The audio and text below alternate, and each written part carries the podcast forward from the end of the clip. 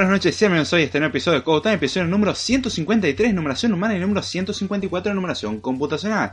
Bienvenidos hoy a este nuevo episodio donde vamos a continuar aprendiendo un poco más del camino de la programación desde un punto de vista un poco más humano y extendido como debe ser. Y sí, otro lunes se hizo presente y nuevamente venimos aquí a torturar y o enseñar a la gente temas sobre el mundo de la programación. Ese mundillo que en particular a mí me encanta, trabajo de eso, me gusta explicar temas al respecto e incluso debatir. Cuando se da por lo menos la oportunidad de debatir al respecto, está muy, muy bueno. Porque incluso las conversaciones se pueden ir un poco bastante lejos cuando empezamos a entrar en temas como computabilidad, infinitos y temas que una máquina no se lleva muy bien con ellos, pero aún así entran dentro del campo del estudio de las ciencias de la computación.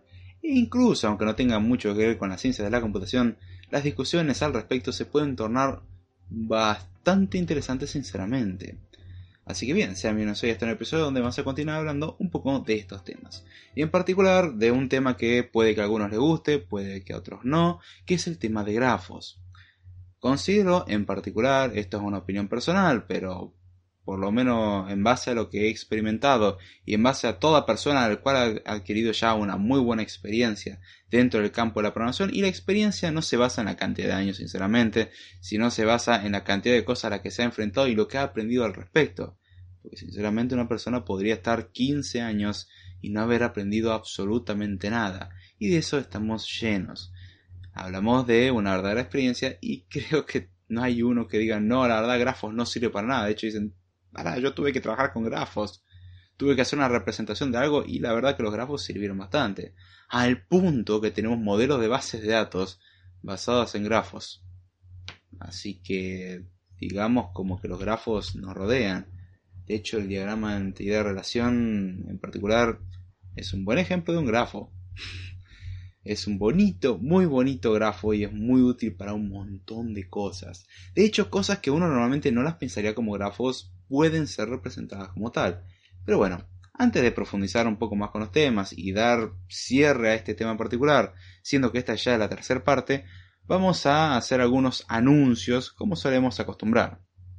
Primer anuncio a hacer, les recuerdo que tenemos la aplicación de CodeTime para iOS, próximamente estará la versión para Android, la versión para iOS hasta ahora tiene la capacidad de reproducir episodios, ver cuando un episodio está en vivo, tener la información de contacto y varias funcionalidades extra las cuales no voy a mencionar porque incluso hay algunas cuestiones medio escondidas en la aplicación y las dejé ahí. De hecho, la aplicación puede tener más sorpresa de lo que usted esperaría, por lo menos en sus capacidades. Eh, cosas, algún día alguien se dará cuenta, pero bueno. ¿Qué otra cosa más? Eh, a ver, respecto a la aplicación, bueno, eso ya está. Les recuerdo que tenemos un grupo de Telegram, un chat donde pueden participar, hacer comentarios eh, de temas que les interesa, temas de programación, se comparte material de programación.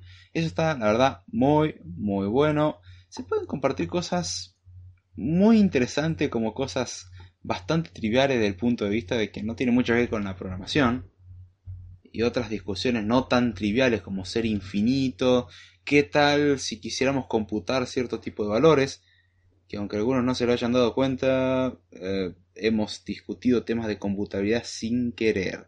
Cuando tratamos de infinito, entramos dentro de temas de computabilidad. Y ese es un tema, como vimos en el episodio de computabilidad, es un poco pesado. Pero bueno. Eh, ¿Qué otra cosa más les tengo que recordar? Bueno, sí, eso los medios están en la descripción, siempre todo medio de contacto en la descripción. Si quieren contribuir con el podcast, la verdad lo pueden hacer con su me gusta, con su compartir, con la estrellita, dependiendo de la plataforma. El elemento de expresión positiva que este brinde, dejando comentarios, compartiéndolo, suscribiéndose, eso ayuda la verdad muchísimo, dando valoraciones en iTunes, dejando comentarios en YouTube o en Evox o en la plataforma donde usted lo esté escuchando. Cualquier retroalimentación, la verdad que va a ser recibida con mucho gusto, mientras que sea algo constructivo.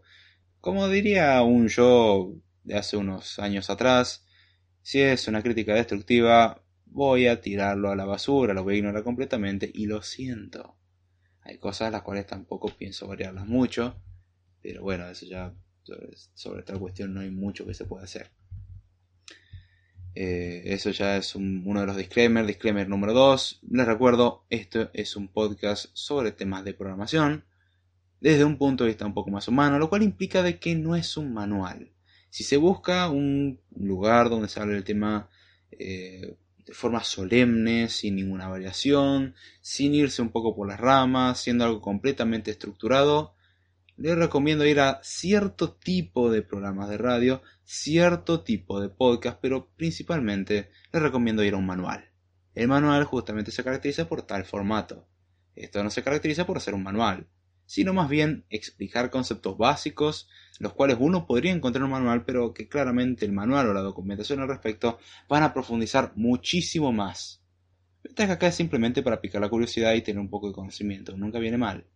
Aunque sea un poco de conocimiento, la verdad que se agradece, puede ser de mucha ayuda, me ha servido en muchos aspectos tal cosa. A ver, otra cosa que tengo que estar anunciando, si ya las cuestiones por las cuales me podrían insultar ya están aclaradas. Les recuerdo también de que en la descripción marco el punto donde comienza realmente el tema. Eso es algo importante. Se marca el, el punto de comienzo del tema. Al que no le interesa toda esta introducción con todo lo que ya saben que voy a decir, pueden saltar directamente dicen, está bien, a mí solamente me interesa, cuando empeces a hablar del tema, vamos a saltar al minuto 10, 20, 30 o al minuto que sea. Eso es para los, que son poco pacientes, ahí tienen la opción, pueden saltar al punto exacto, está escrito en la descripción. Saludamos acá a Aldux que dice, buenas Aquelarre, hey Aldo, ¿cómo va? ¿Todo bien, che? Un gusto tenerte por acá. El primero en el chat, qué grande. Y de esto, creo que de esto era justamente lo que te estaba comentando los otros días, ¿no? Al cual deja que lo comente para que se entienda lo que estoy hablando. Sobre el tema de los grafos.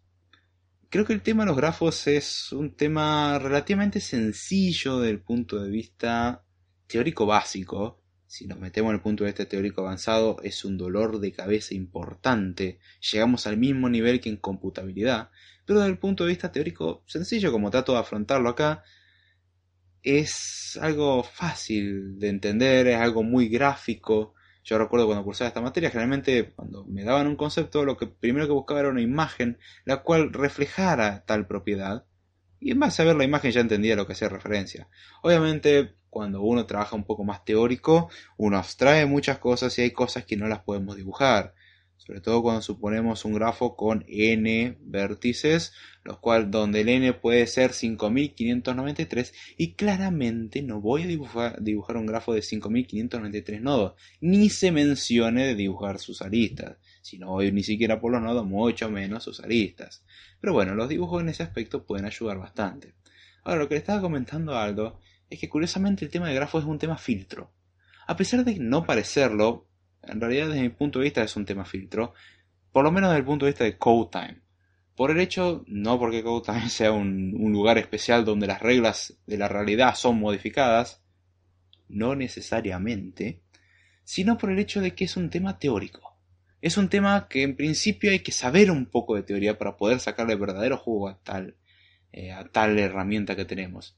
Mientras tanto, los cursos hoy en día y la enseñanza de programación hoy en día se basa en pura práctica. Tenés que crear tus aplicaciones y crear grandes cosas, lo cual suena muy bonito, pero es pan para hoy hambre para mañana y lo digo por experiencia. Hay tantas cosas que si me las hubiesen explicado en Java al principio me hubiesen servido y que las he aprendido con experiencia. La experiencia me ha enseñado hasta que agarré en un momento la documentación y dije, ah, momento.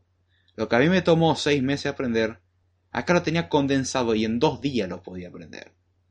Entonces hay una diferencia entre que lo explica con una base teórica y que lo explica simplemente para que uno entienda la idea, más o menos, y ya le dé un uso. Lamentablemente la mayoría de los cursos hoy en día se enfocan así y lamentablemente, y eso es peor todavía, la gente busca ese enfoque. Para ciertas cosas puede servir, para cosas rápidas que no le interesa el tema puede servir, la verdad, pero para que se quiere dedicar realmente no lo considero muy útil, debido a que se va a dar cuenta rápidamente de la falta de conocimiento ante tales temas. Pero bueno. Acá dice Aldo todo tranquilo, listo para otra dosis de grafos. Qué grande. Lamentablemente nunca había alguien tan optimista, lo cual no sé si es bueno o malo en este aspecto. Podría tomarlo como algo bueno porque estás demostrando interés, o podría ser algo malo porque no sabes lo que estás diciendo. No sabría la verdad cuál de las dos, así que voy a tender a creer lo bueno, en este caso. Acá salamos Kai que dice, hey David, llegué a la re.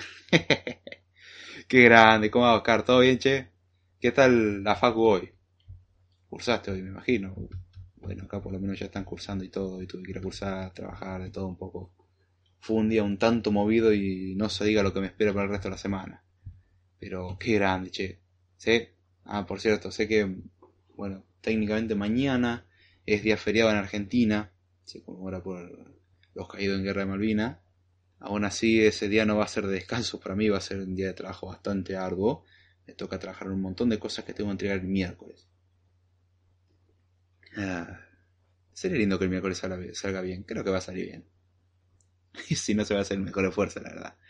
Pero bueno, dicho todo esto y para que se entienda de que el tema puede ser un filtro, yo por lo menos a los que les interesa este tema, me da una pauta de que realmente les interesa aprender a programar.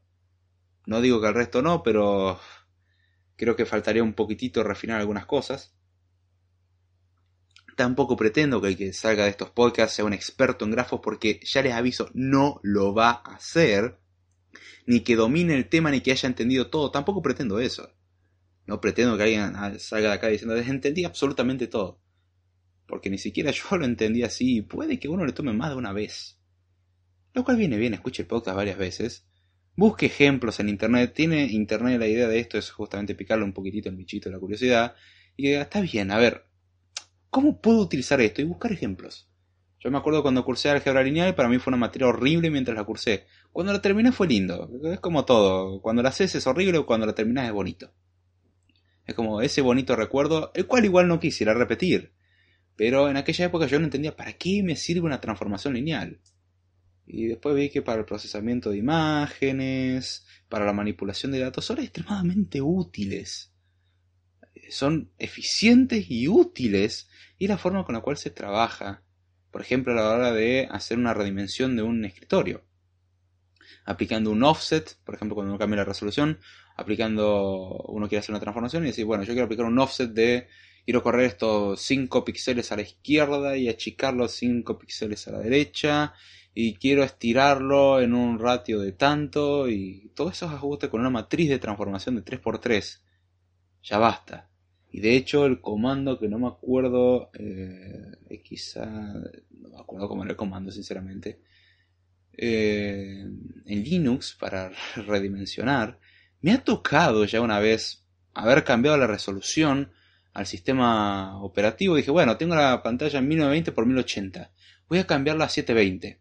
Porque 1920 x 1080 en el tamaño de pantalla la verdad que no me venía favorable en el tamaño de las cosas. Cuanta más alta resolución, está muy bonito, pero las cosas son demasiado chicas. Entonces le quise reducir la resolución.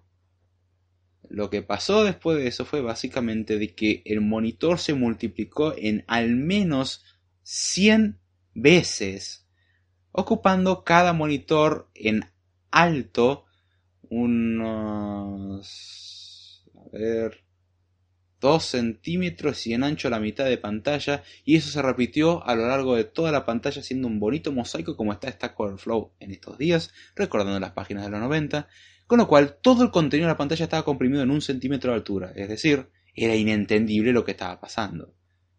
Y eso le agregamos de que pasó el timeout del, del déjame, te doy tiempo para que corrijas estas cosas, pasó el timeout, ya no se puede corregir, reinicié la máquina, mientras no estaba cargado el usuario, todo bien, cuando cargó de nuevo el usuario dijo, ah, cierto que vos la última vez hiciste esta configuración bizarra de, pantalla, boom, vamos a seguir sin entender nada, lo que tuve que hacer es eh, ir por lo que ya sabía que funcionaba, abrir una terminal con el teclado, eso es para los que dicen, no, yo hago todo con mouse, aprendan a usar el teclado, sé lo que le estoy diciendo, tuve que abrir la terminal con el teclado y a ciegas escribir el comando que servía para cambiar la resolución y luego de eso viendo que no me servía y aún así tenía un pequeño desajuste tuve que aplicar una transformación mediante una matriz de transformación escrita en una línea dividida en nueve partes siendo una matriz 3x3 3x3 es 9 en nueve partes entonces fue una experiencia un tanto traumática, pero interesante y ya aprendí a hacerlo.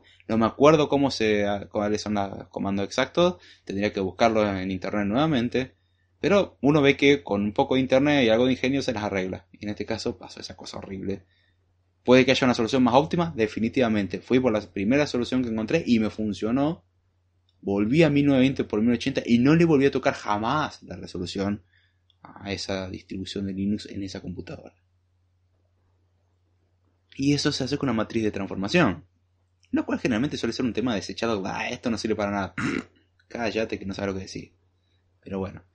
Acá saludamos a Juan Manuel Rosa y dice: Hola Master, hey, ¿cómo va? ¿Todo bien? Un abrazo grande y bienvenido. Saludamos acá a Red que dice: Hola, ¿qué tal? Hola Red, ¿cómo estás? Un gusto tenerte por acá y bienvenido. Aldo dice: eh,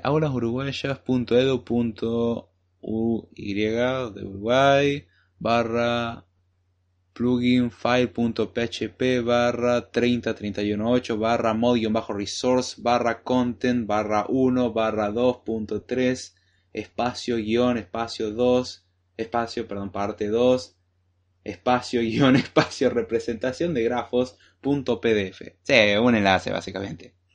Sé que no era necesario leerlo así pero ya tengo la oportunidad lo hago pero ahí Aldo compartió un enlace Igual, fíjate si te deja compartirlo con el HTTP o el HTTPS. Creo que ahora tenés permiso para hacerlo o me lo manda por Telegram y lo mando yo por acá. No tengo ningún drama. Los enlaces son bienvenidos. Ese es un, un artículo que pasaste los otros días sobre grafos. Da el tema muy por encima, obviamente. Pero es muy útil para acompañar. Aprovechenlo. Dice material útil, Aldo. Perfecto. Dice Oscar, qué bueno eh, ya quisiera un feriado para descansar, solo eh, informes, diagramas y más informes en la uni. ¡Ja! Yo tengo que preparar una clase para el miércoles que tenemos que dar con un compañero. Esa clase va a ser divertida sobre un tema al cual nos enteramos que existía hace dos semanas. Bueno, voy a ser un poco más preciso. Hace tres semanas. Si tengo que ser un poco más sincero, en realidad yo sabía que existía, pero no profundicé en lo absoluto. De hecho, me pareció un tema aburrido. Hará unos dos años sea, escuché el nombre, sabía que existía, más o menos para qué servía, pero no sabía nada más. Y ahora me tocó trabajar esto con un compañero de la facultad y ahora digo, eh, este tema está buenísimo, ya quisiera poder profundizar más, pero en 40 minutos no hay mucho que pueda hacer. Así que por primera vez en muchos años me van a ver compactar información en poco tiempo sin hablar rápido. Fantástico. Pero sí, mañana es todo el día preparando toda esa presentación. Es una mini tesina, muy mini, mini, mini, mini, mini tesina. Está buenísimo el tema igual. A ver, acá dice Juan, se ríe. En informática lo leen así. Al común de los mortales es pasar el link por lo que sea, exacto. No, peor, te lo podría leer en hexadecimal.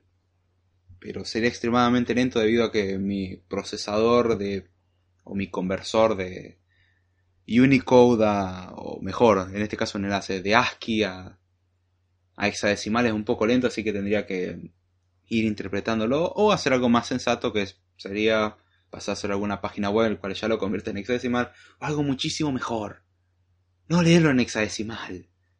También se lo podría pasar a Python y, obtener el, stream de bytes y el stream de bytes imprimirlo como hexadecimal. Es otra opción. La verdad que no me interesa hacerlo. Dicho no, no voy a hacer la prueba ahora. Quería hacer una prueba con Swift, pero no. No, voy a hacer esa ronchada en vivo. Quería saber si era posible hacer una cosita, pero me quedaré con la duda hasta el final. A ver, a ver, a ver. Acá. Dice, no, prometo no volver a poner direcciones en el chat de YouTube nunca más. Y no, solo, y, y no, solo tengo la dirección del documento que pasé por el chat. Perfecto, ahí lo paso yo. Eh, esto fue lo que pasó Aldo. Lo pasó por Telegram y ahora lo tienen también disponible en YouTube. Está como un enlace, así que pueden hacerle clic y entrar al enlace. Si notan que eso ayuda al contenido que se está dando acá, bienvenido. Hay que escuchar en diferido, les recuerdo que el podcast hace en vivo todos los días lunes a las 11 de la noche, hora argentina, si Dios quiere. En este caso quiso, así que estamos acá. Eh, los enlaces o las cosas que voy diciendo que se van publicando en el chat se hacen en el chat de YouTube. Así que si alguien está escuchando un podcast y le interesa el enlace, puede ir al chat de YouTube en, el mismo tiempo que está en el podcast, va al mismo momento en el video de YouTube y ahí le aparece en el chat qué es lo que se escribió en ese momento. Entonces uno puede ver el chat en tiempo, entre comillas, real o relativo a la posición del video en el cual se está. En tal caso, sería el momento en que usted estaba escuchando y ahí vendría bien porque justo estaría en el enlace luego de lo que yo acababa de decir. Eso está muy bueno. Una explicación probablemente innecesaria, pero nunca está de más. He visto que yo considero que hay cosas que no necesitan explicación y el resto del mundo considera que sí. Ahora bien, aprovechen para hacer alguna que otra pregunta que quieran hacer, algún repaso, alguna duda, alguna pregunta sobre otro tema, alguna pregunta sobre qué comí hoy, eh, qué comeré mañana y muchas otras cosas más. Son bienvenidas mientras que no se sobrepasen temas íntimos de ahí en más. El resto se recibe con mucho gusto. Ya va a pasar por un filtro. Yo. Acá dice Juan, 1714 mensajes de la última que lo viste. Dejé Telegram por razones de productividad. Sí, te aparecieron 1714 mensajes. ah, hermoso.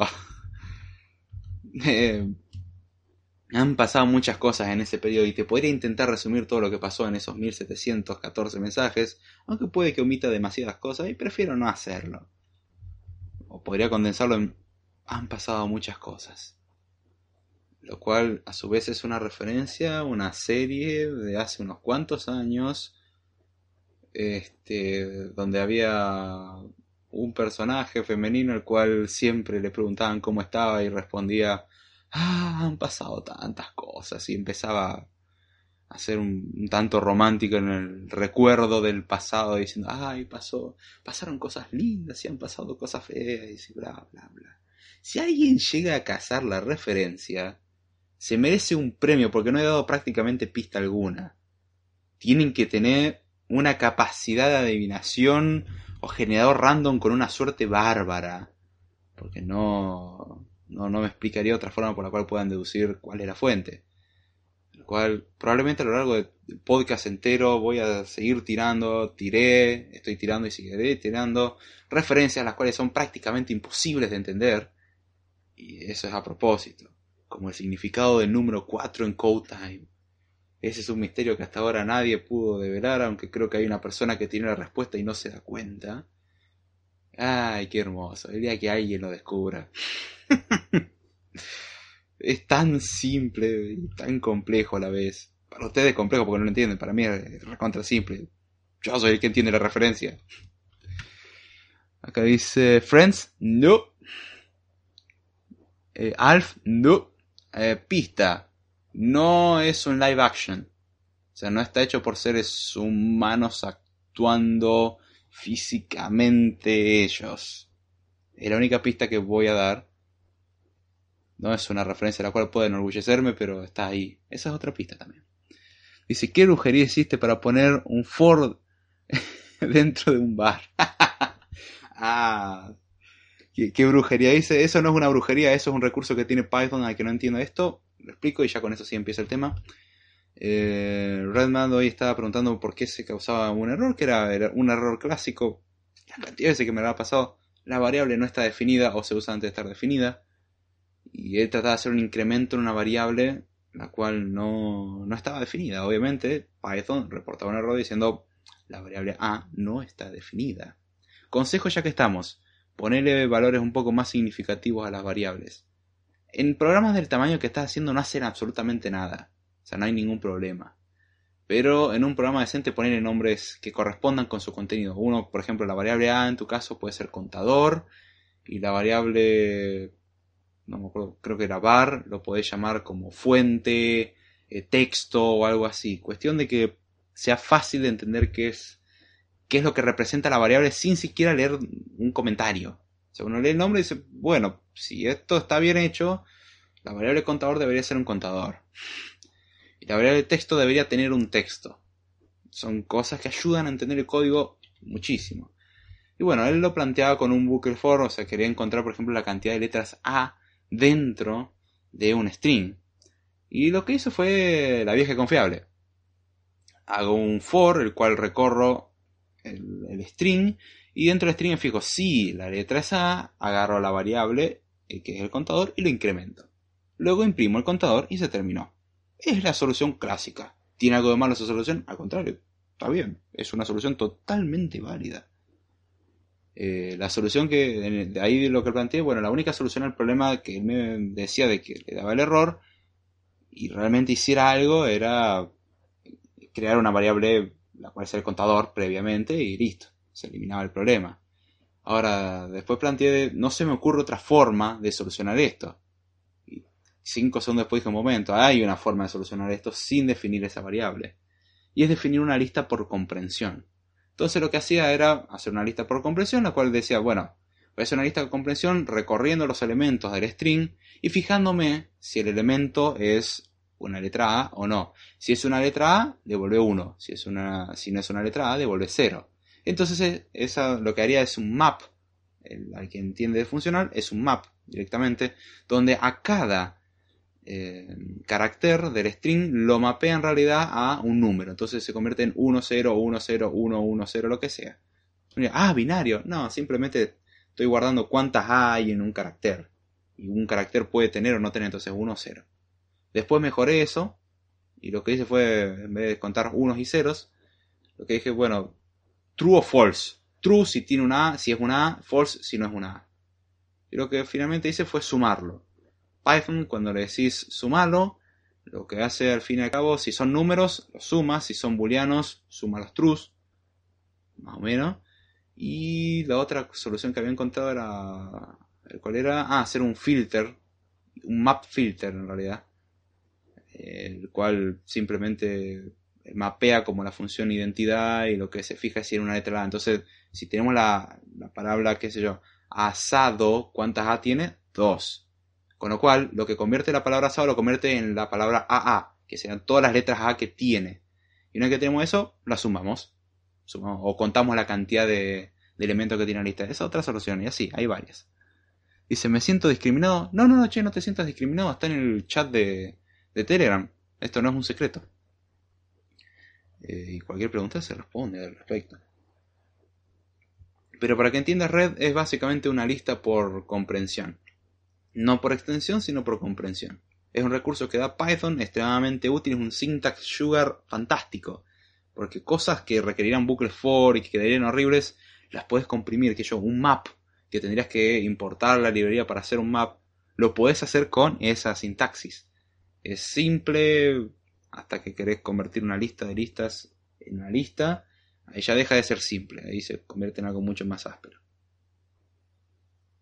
Pero bueno, ya habiendo explicado eso, y viendo que nadie pregunta nada más, vamos a comenzar con el tema. Lo cual... Ah, bien, media hora. Mejor de lo que esperaba. Saludamos acá a Marcos Medina que dice, buenas, ¿qué tal? Hola Marcos, ¿cómo estás? Espero que estés muy bien y bienvenido. Un gusto tenerte por acá. Ver, estoy tratando de recordar mi memoria y ver si había, te había saludado antes alguna vez. Muy probablemente sí, ando muy mal de memoria. Acá dice Oscar, lo digo por la forma eh, tan técnica de hablar que usan y yo no entender. Ah, ese es justamente uno de los temas que tengo que hablar en Code Time. Ese es uno de los grandes problemas Acá lo estoy explicando así por el hecho de que estoy en el podcast y no puedo dedicar todo el tiempo que quisiera al respecto. Tengo que hablar del tema del día de hoy. Ahora, si te interesa una explicación un poco más profunda, yo no tengo problema de darla en otro momento. Con mucho gusto se hace. Al contrario, eso es algo que me gustaría de una buena práctica para aprender a explicar. Lo cual tengo que seguir aprendiendo y seguir aprendiendo. Pero bienvenido a mi mundo. A mí me pasa exactamente lo mismo en la universidad. Los profesores hablan en ese lenguaje extraño que uno no entiende. Y después, unos años después, uno va adquiriendo eso y dice, ah, y esta es una forma muy buena de hablar. Está buenísimo, tiene ventajas. Ayuda a cortar y permite, entre comillas, cifrar los mensajes, ya que entre tus amigos puedes hablar así, pero con el resto del mundo no. Entonces está buenísimo porque vos podés hablar algo que el resto va a decir, wow, suenan intelectuales y no le entiendo nada. Y cuando en realidad estás describiendo algo totalmente tonto, pero sonó cool. Porque lo usaste con tecnicismos rarísimos. Eh, Aldo dice, para comprender lo de comprensión y extensión hay que meter teoría de conjuntos eh, por intravenosa.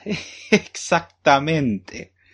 Eh, Se puede explicar sin teoría de conjuntos, pero la forma más sencilla que he encontrado en mi vida de explicar la teoría de conjuntos, y a su vez la teoría de conjuntos es mucho más fácil que grafos. De hecho, eh, uno de los temas que quisiera tratar es teoría de conjuntos. Para que vean que es una teoría mucho más sencilla que grafo, y de hecho sería muy lindo haber visto eso primero. No afecta nada porque nosotros no estudiamos los grafos como conjuntos, aunque tienen conjuntos. pero cuando veamos conjuntos vamos a ver cómo un grafo se puede representar con conjuntos.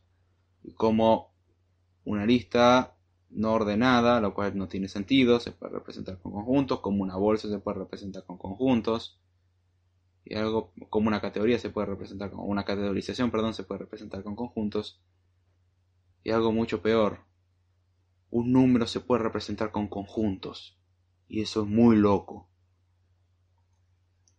Si el número 4 puede ser un conjunto, pero no, no, el número 4 es un número. ¡Ja! Inocente puede ser un número, puede ser un conjunto. Y ahí es cuando nos explota la cabeza. Yo leí eso y dije, wow, wow, wow, tranquilo. Explícate, por favor. Leí el siguiente párrafo, el cual explicaba el porqué, y dije, esto está bien. Es válido, completamente válido. Es algo que no pienso aplicar en mi vida, es algo para alguna anécdota. Pero si alguien te dice, ah, yo sé todo, yo digo, ah, ¿vos sabías que un número se puede representar por un conjunto? No, no, pero un número. No. Se me ocurren varias formas de hacerlo. Y se me ocurre la, forma trivial, la cual no es la, que, la primera que se ocurre, la que se le ocurre a la gente. La forma trivial es la más abstracta y es por ahí la más antiintuitiva cuando es la solución más sencilla. Pero bueno, eso lo vamos a dejar cuando hablemos de conjunto y le quiera volar los sesos a la gente. Acá dice David emitiendo del baño. No, mira, te juro que si eso hubiese sido el baño, yo iría ya al urólogo porque eso es un problema muy grave. Nadie va al baño con tanta velocidad. Salvo que tenga una sonda. Puede ser algo asqueroso para hacerlo en vivo. Y no tengo una sonda que yo sepa. A ver. No. No, al menos. No, no. Ahí pareciera que tampoco, así que no. Estaba sirviendo poca agua porque esto ya acá hace calor. Levantó nuevamente un poco la temperatura, así que bueno.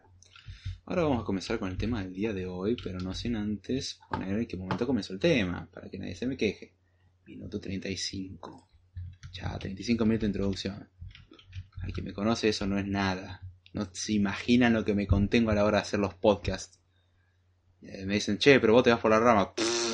conoceme en persona y vamos a ver quién puede ramificar. Cuando, le das cuando me das temas, olvídate, puedo ramificar que dan ganas de no escucharme, pero bueno. Ahora bien, en episodios anteriores de Code Time, dígase en los dos anteriores, les recomiendo igual que los escuchen si, le, si tienen la posibilidad y si no, no se preocupen, la idea es repasar un poco esos conceptos y aún así siempre está bueno tener un repasito. Además vamos a suponer de que lo que vimos se entendió relativamente, se pueden preguntar las cosas que no se entendieron. Yo no muerdo, creo. Lo único que mordería sería la comida. Y cierto tipo de comida, porque hay comida que no me cae muy bien que digamos, así que hay cierto tipo de comida y ciertos momentos donde sí, claramente hay mordería, pero seres humanos todavía no he mordido. Todavía no implica que en algún momento lo vaya a hacer. Significa de que todavía no y ya está, no implica absolutamente nada.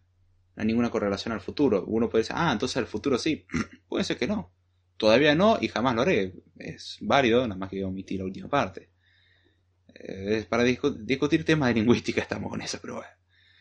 Ahora bien, habíamos visto en el episodio anterior, en el primero vimos que era un grafo y algunas características básicas de un grafo. Un grafo era un conjunto de vértices y aristas, podemos pensarlo gráficamente como puntos conectados por líneas, y de hecho un cuadrado es un grafo, donde los vértices son las puntas y las aristas son las líneas que conectan los puntos, es decir, eh, los extremos los, las esquinas.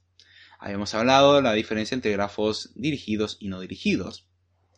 Los grafos dirigidos los podíamos pensar como calles convencionales, hay una dirección en la cual se mueven las cosas, mientras que un grafo no dirigido es como eh, el ejemplo de una persona que va caminando por la ciudad. No le importa si una calle tiene una sola dirección, caminando uno puede ir en cualquier dirección, tanto ir como volver. No vaya por el medio de la calle porque lo van a llevar puesto. Así vi el otro día una persona patinando en el medio de la calle y un auto que venía atrás que tiene una gana de acelerar y llevárselo puesto increíble. A mí la cara del conductor decía eso. Habíamos hablado que eh, teníamos el grado de un grafo. En un grafo no dirigido, el grado era básicamente la cantidad de aristas con las cuales se conecta un nodo, en un grafo dirigido era dos tipos de grado, grado de entrada y grado de salida, y el grado de entrada, como dice su nombre, son la cantidad de aristas que llegan a un nodo, y el grado de salida la cantidad de aristas que salen de un nodo.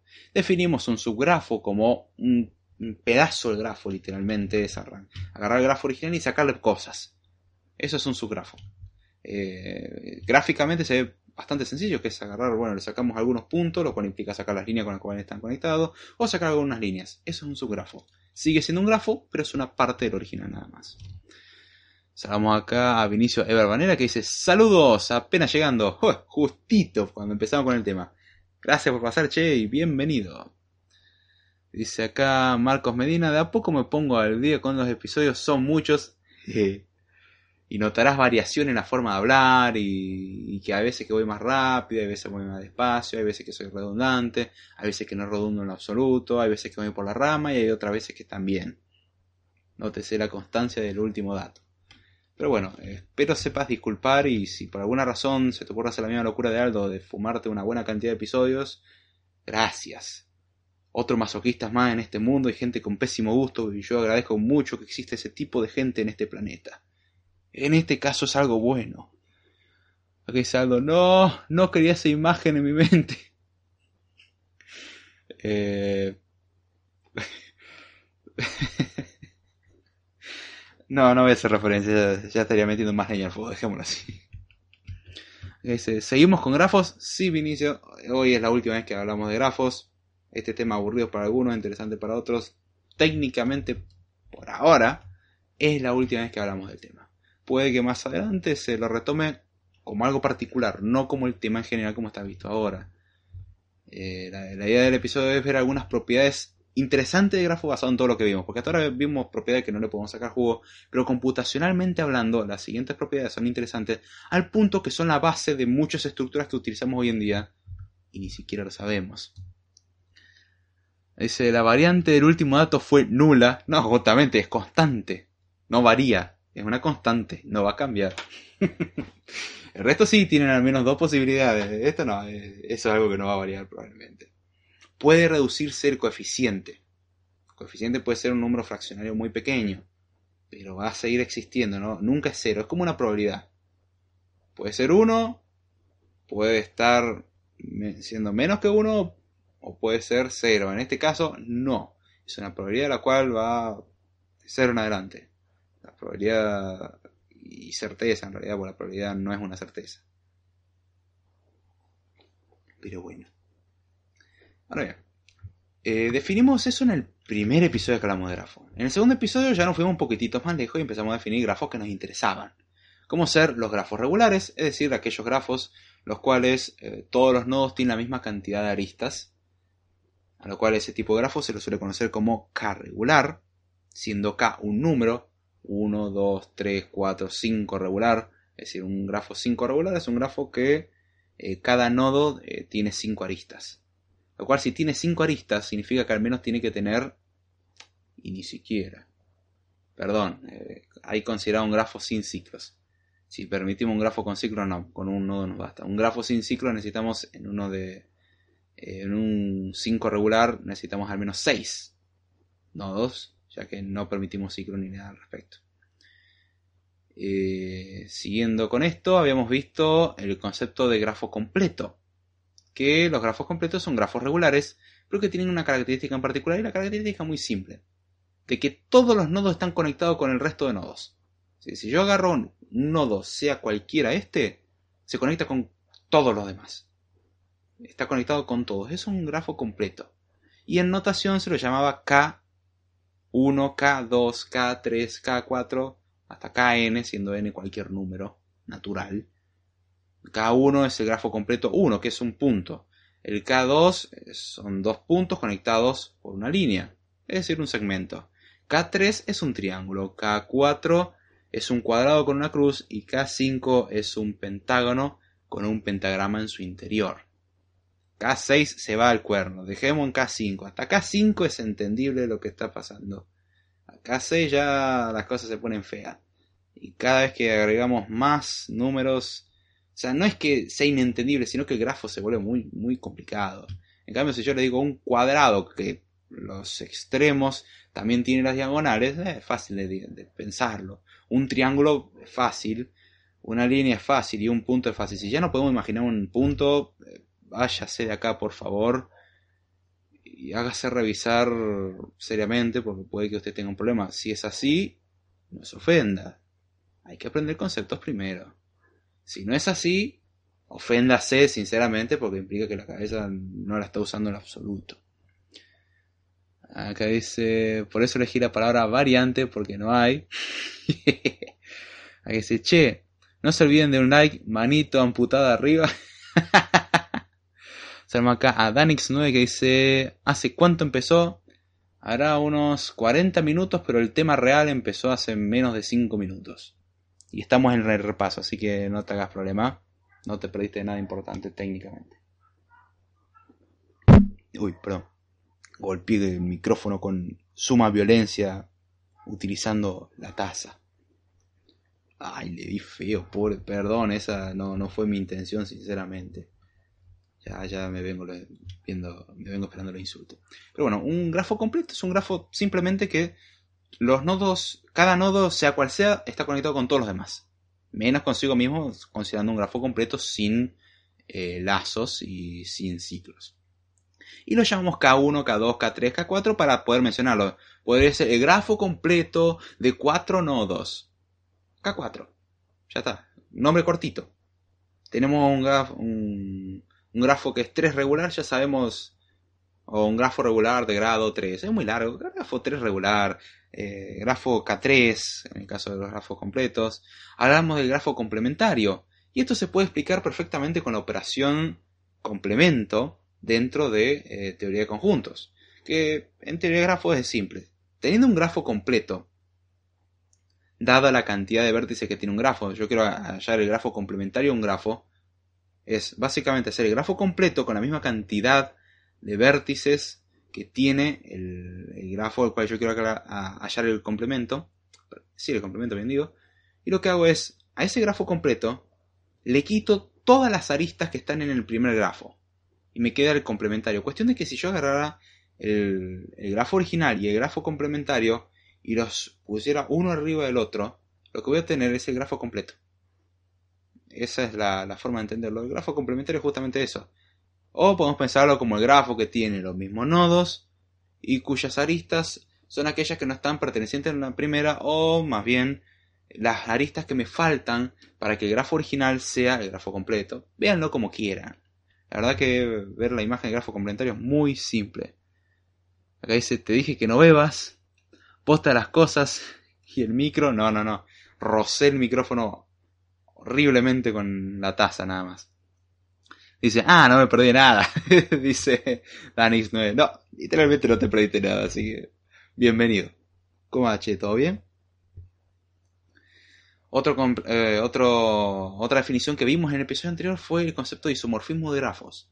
Y ese fue el último y el concepto más áspero. Es el concepto más difícil de explicar. Sinceramente creo que de todos los conceptos de grafos que vamos a hablar, el más difícil de entender es el concepto de isomorfismo.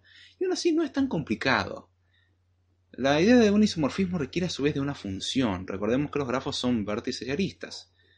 Y hallar un isomorfismo es hallar una función la cual pueda mapear o pueda convertir los vértices de un, grafo a los vértices de otro grafo y las aristas de un grafo a las aristas del otro grafo, tal que el primer grafo, aplicándole la función a cada uno de sus componentes, sea igual al segundo grafo.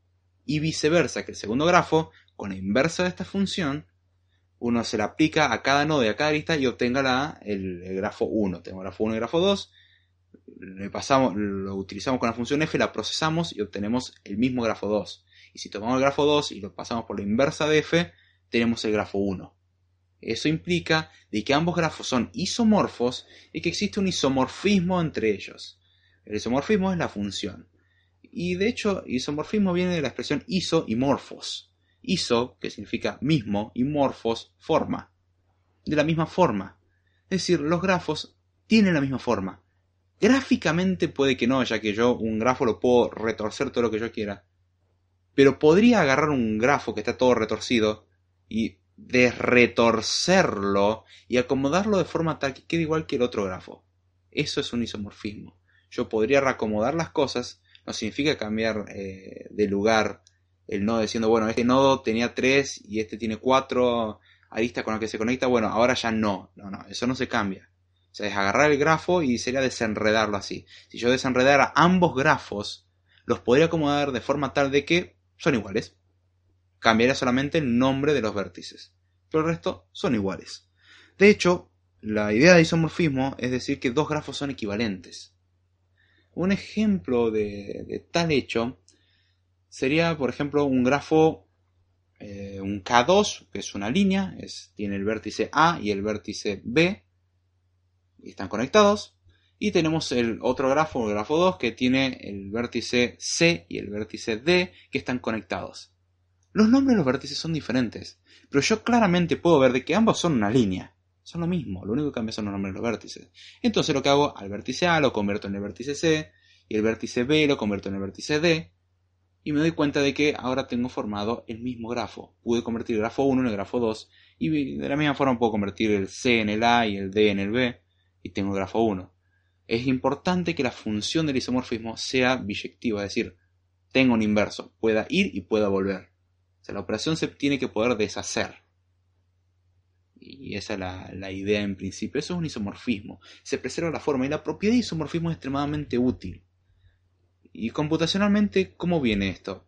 Computacionalmente, con el isomorfismo de grafos, es muy útil porque nosotros si tenemos un grafo simple, el cual conocemos, y sabemos que es isomorfo a otro, sabemos que el otro tiene las mismas propiedades. Y no solamente sabemos que es isomorfo a otro, sino que sabemos cuál es el isomorfismo. O sea, sabemos cómo convertir de uno al otro. Porque para demostrar que algo es un isomorfismo, o que hay un isomorfismo, que dos grafos son isomorfos, hay que encontrar la función que lo convierte. Entonces, no solamente sé qué son, sino que sé cómo convertirlos. Y ya que tengo esto, puedo utilizar esto para decir, a ver, yo sé un montón de cosas sobre este grafo, entonces yo quiero aplicar esa misma propiedad en este otro grafo totalmente horrible, lo que simplemente tengo que hacer es, bueno, agarro el, grafo horrible y en base al grafo original lo mapeo al grafo horrible y si yo sé una propiedad en el grafo original, mapeo esa propiedad al grafo horrible y ya sé que la misma propiedad vale.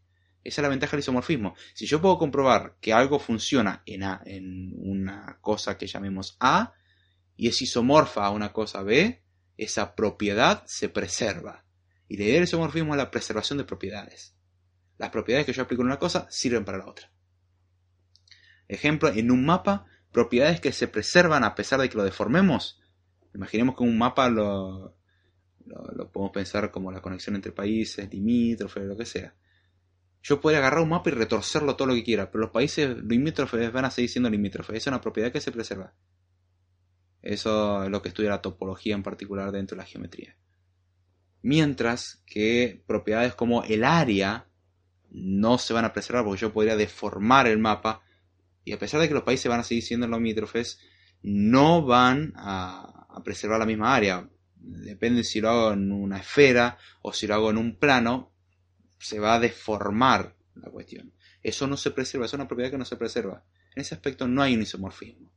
Ahora, en el aspecto de que si yo grafico un mapa como cada nodo un país y las aristas como los países limítrofes, o la, cómo limita un país con otro, ese grafo, aunque yo lo deforme todo lo que yo quiera, va a seguir siendo lo mismo la, propiedad de ser países limítrofes se va a preservar y son isomorfos. Y con eso terminamos el repaso. A partir de ahora viene el concepto. Acá dice Danix una pregunta que es un nodo, nodo vértice punto, como lo quieras llamar dentro de un grafo, como se explicó en el primer episodio, eh, es simplemente un, punto. Es una etiqueta que le podemos dar. O sea, la, idea es que un, nodo, un vértice, node, eh, como lo quieras llamar, vertex eh, tiene una etiqueta con la cual podemos distinguirlo del resto, no, nada más. Dice el macho de nada, ¿eh? What are you talking about? Really, what are you talking about, bro? Pero... en realidad creo que entendí tu referencia. No te voy a dar el crédito.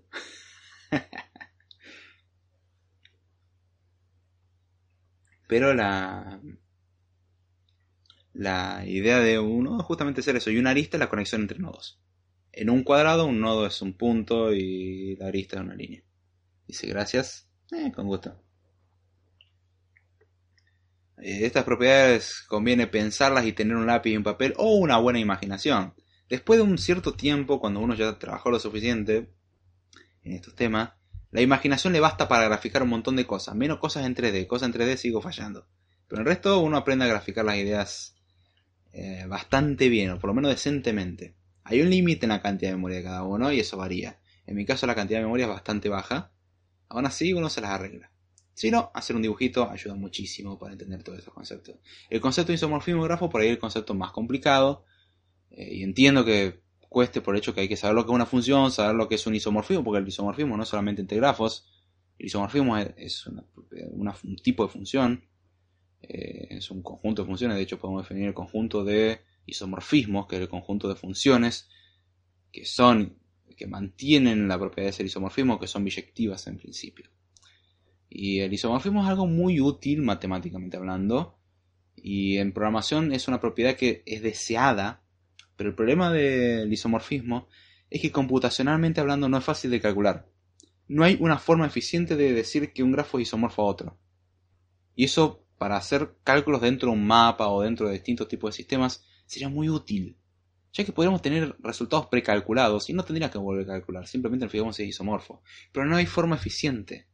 De hecho, es un problema NP débil, es decir, que no es un problema no polinomial, no es eh, no es un problema que podemos resolver con complejidad polinomial y, eso es algo deseable en sí, pero no lo es en principio.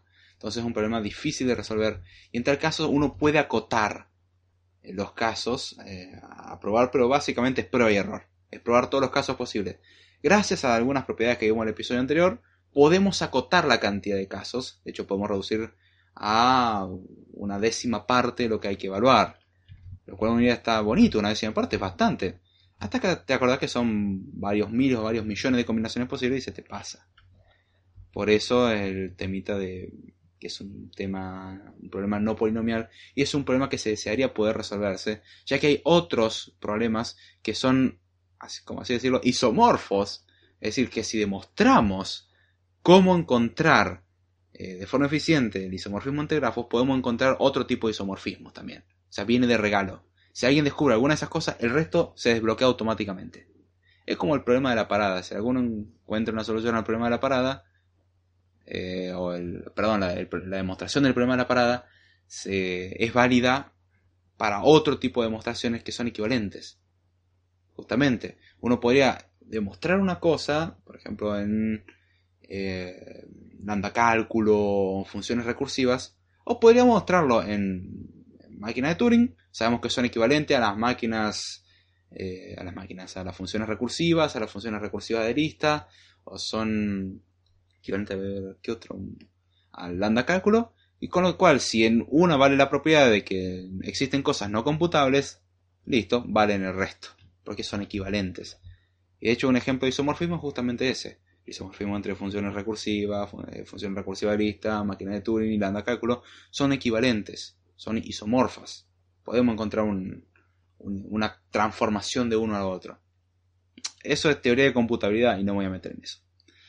Dice, tiene algo que ver con el problema P versus NP. De hecho, la palabra NP viene de no polinomial y P de polinomial. Y sí, eh, tiene que ver en el aspecto de que no es polinomial por ahora. No se ha encontrado una solución.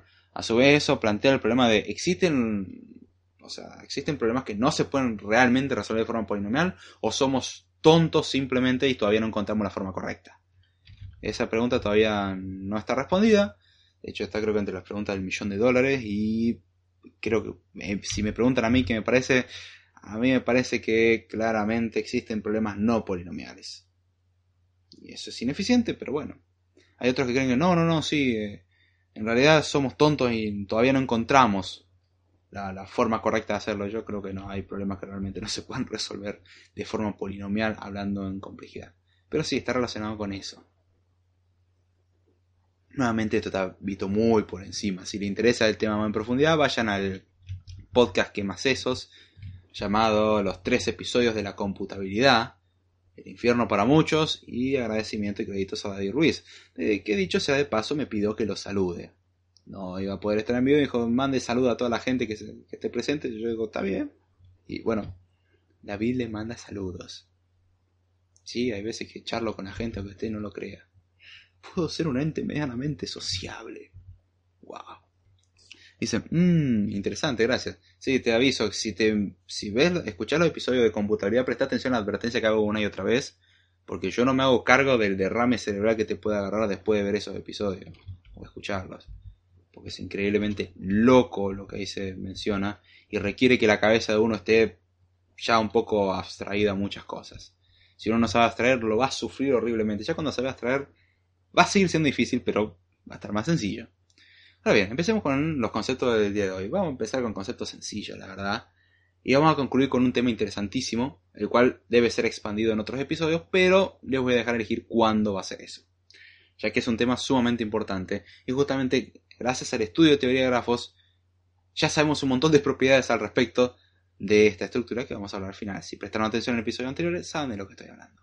Si no prestaron atención, puede que no sepan lo que estoy hablando, puede que sí. No, no puedo garantizar nada.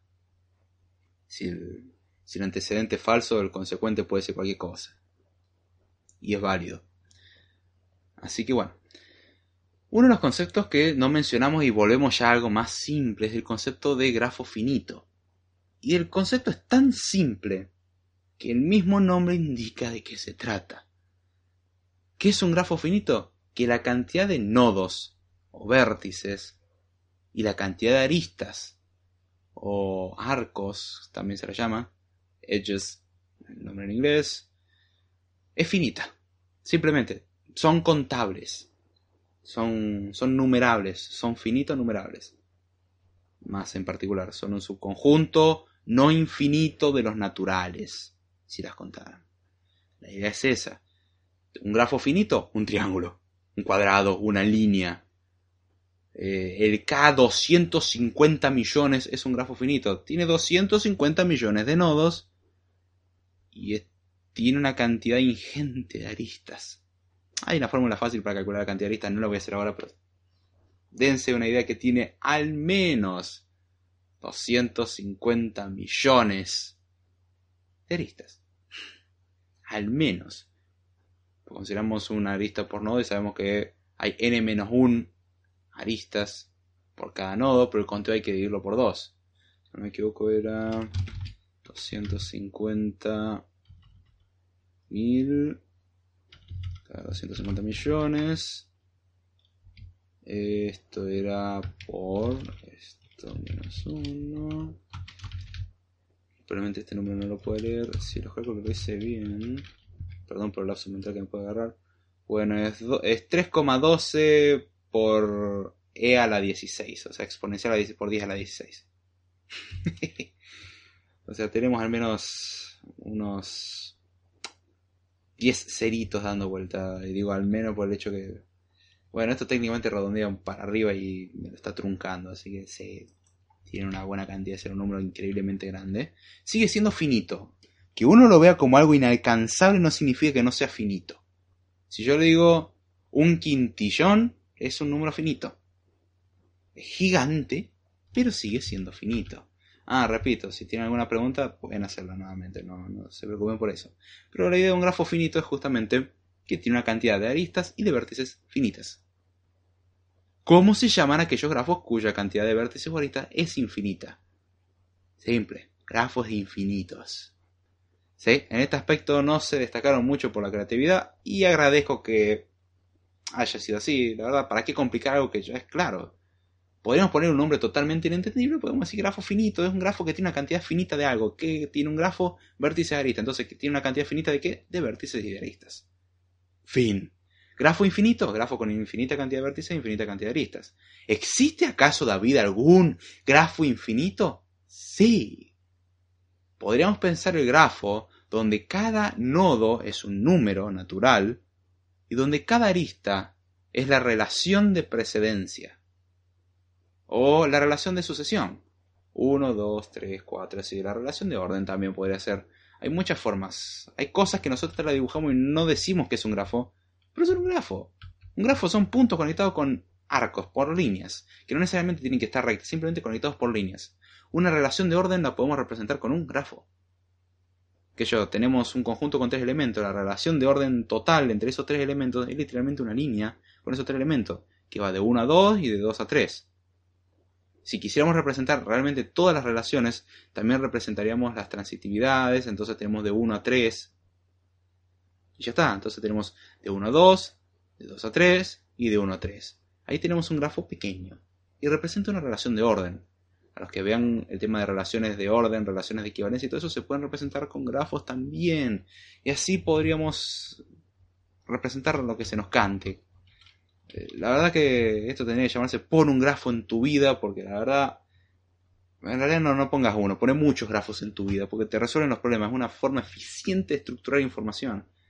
Y no digo eficiente en el punto de vista computacional, sino eficiente en el punto de vista, a ver, si yo quiero graficar una idea, yo empiezo con un punto y empiezo a ramificar. Que en particular eso es un árbol, pero eh, un árbol es un grafo a su vez, y si tengo un ciclo deja de ser un árbol y pasa a ser un grafo directamente. No podemos llamarlo más árbol, antes era un árbol y un grafo, ahora pasó a ser grafo porque hicimos un ciclo. Pero podemos representar cosas así. UML en parte es un grafo un lenguaje de programación, un programa escrito puede pensarse como un grafo, el flujo de trabajo de un programa es un grafo. No tiene que ser exclusivamente algo académico, no, no, no, grafo está por todos lados, nada más que se le puso un nombre y se estudió al respecto. ¿para qué me sirve esto? Si sabes propiedades de grafo, en la vida real las puedes aplicar. Viendo cómo puedes reducir, cómo puedes calcular, un montón de propiedades extremadamente útiles. Podés, gracias a los algoritmos de recorrido de grafos, podés recorrer el grafo sin repetir elementos. Entonces podés representar tu mapa y no repetir caminos. Dice, en realidad lo infinito no es conceptualizable para el ser humano. De hecho, el ser humano para el infinito tiene un truco. Lo definimos como palabra clave y ya está. El infinito claramente es algo no concebible para el ser humano es inentendible para el ser humano. Vos podés imaginar una gran cantidad. De hecho, yo invito a cualquier persona a imaginar un millón. Un millón de personas. Imagínense una, un millón de personas, un millón de televisores, un millón de pelotas, un millón de casas. Uno lo que imagina es algo vasto y que no tiene fin. Cuando en realidad tiene un fin, es un millón. Ya si nos cuesta imaginar un millón, imaginemos el infinito. Claramente el ser humano no puede entender el concepto infinito desde el punto de vista de evaluarlo. Entonces lo que hace uno es hacer lo mismo que hacen lenguajes como Haskell, que es ser lazy. Haskell, aunque vos le una lista infinita, Haskell no se queda sin memoria. Salvo que seas estúpido. Si sos estúpido sí se queda sin memoria, pero por defecto no se queda sin memoria. Vos podés almacenar en una variable una lista infinita. Una lista con todos los naturales. Y prácticamente no ocupa memoria. ¿Cuál es el truco?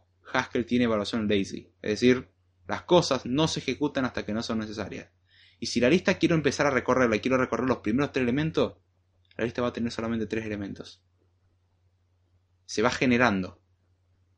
Es como un juego el cual va, va generando más contenido o más mapa. Cosa que no existía pero lo va autogenerando. Así mismo trabaja Haskell que la evaluación lazy. El ser humano tiene el problema de que no puede concebir tal cosa, entonces lo que hace es definirlo. Y nada más, es un axioma. Bueno, te pones a discutir, bueno, ¿qué significa realmente infinito? Eso han intentado hacerlo los filósofos y para mí una pérdida de tiempo total, porque es algo que no podemos concebir. No podemos concebir un millón, menos vamos a concebir infinito. Entonces lo que haces es simplemente decir, el infinito es infinito por definición, es un axioma, está ahí, no demostramos nada sobre esto y podemos utilizarlo para mostrar otras cosas. O sea, tiene la característica tal y ya está. Es como la conmutatividad de la suma. La conmutatividad de la suma nadie la pone en duda. Vos agarrás 2 más 3 es igual a 3 más 2 y vos agarrás un número A y un número B, lo sumás y es lo mismo que hacer el número B sumado al número A. La conmutatividad nadie la pone en duda. Y es conmutativo y ya está. ¿Qué significa la conmutatividad? Que yo puedo revertir el orden. Nosotros entendemos eso, pero funciona, no, lo explicamos siquiera. El infinito es lo mismo, no lo profundizas más. Tenemos la convención de lo que hablamos, eh, de lo mismo nomás. Opinión personal, obviamente. No, no, yo coincido de que no hay, o sea, el ser humano no entiende el infinito. Matemáticamente se puede representar diciendo infinito. Y el infinito es operable hasta ahí nomás. De hecho, me acuerdo que una vez por hacer un chiste, un profesor me, se enojó conmigo. O sea, estábamos charlando, esperando para entrar a una clase, y un docente justo estaba pasando. Docente que ni siquiera era nuestro.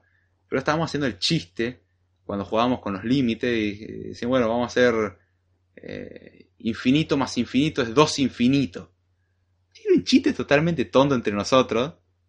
Y se, y se paró de golpe el profesor no, los infinitos no se suman ni se multiplican. Que bueno, sí, tranquilo, era un chiste nomás entre nosotros. Obviamente que un infinito no se suma ni se multiplica. Perdón, sé que lo que dije fue una aberración, pero estaba en este contexto, no era para que se enoje conmigo. Pero, ¿qué, qué aprendimos de eso? Habla solamente con las personas que tengan que hablar y si vas a decir una barbaridad como esa, hazlo en voz baja. Dice Marcos Medina, me despido, excelente programa, a descansar, luego lo sigo offline. Un abrazo grande, gracias por pasar y espero que descansen muy bien. Seguimos con los conceptos. Grafos finitos e infinitos es lo que dice su nombre. ¿Y de qué nos sirve esto? Generalmente lo que vamos a trabajar son grafos finitos. Computacionalmente hablando, solamente podemos trabajar con grafos finitos. Los grafos infinitos nunca lo vamos a terminar de recorrer porque son infinitos. O sea, podemos representarlo diciendo, bueno, este es un grafo infinito. Pero nada más. No lo podríamos almacenar entero en memoria. Porque tendríamos que ir generándolo y nunca terminaríamos de generarlo. Entonces, lo que, nos, lo que nos interesa a nosotros son los grafos finitos. Pero la ventaja es que muchas propiedades que valen para grafos infinitos claramente valen para grafos finitos y viceversa. Hay cosas que no, hay cosas que sirven solamente para grafos finitos y no grafos infinitos y viceversa. Son, son propiedades más bien, es para que se sepa que se puede utilizar para propiedades. Luego tenemos otro concepto importante, el concepto de grafo conexo. Y con el grafo conexo nuevamente tenemos dos definiciones, dependiendo si el grafo es dirigido o es no dirigido. Supongamos que tenemos un grafo no dirigido, que es la definición más simple. Vamos a definirlo formalmente, relativamente hablando.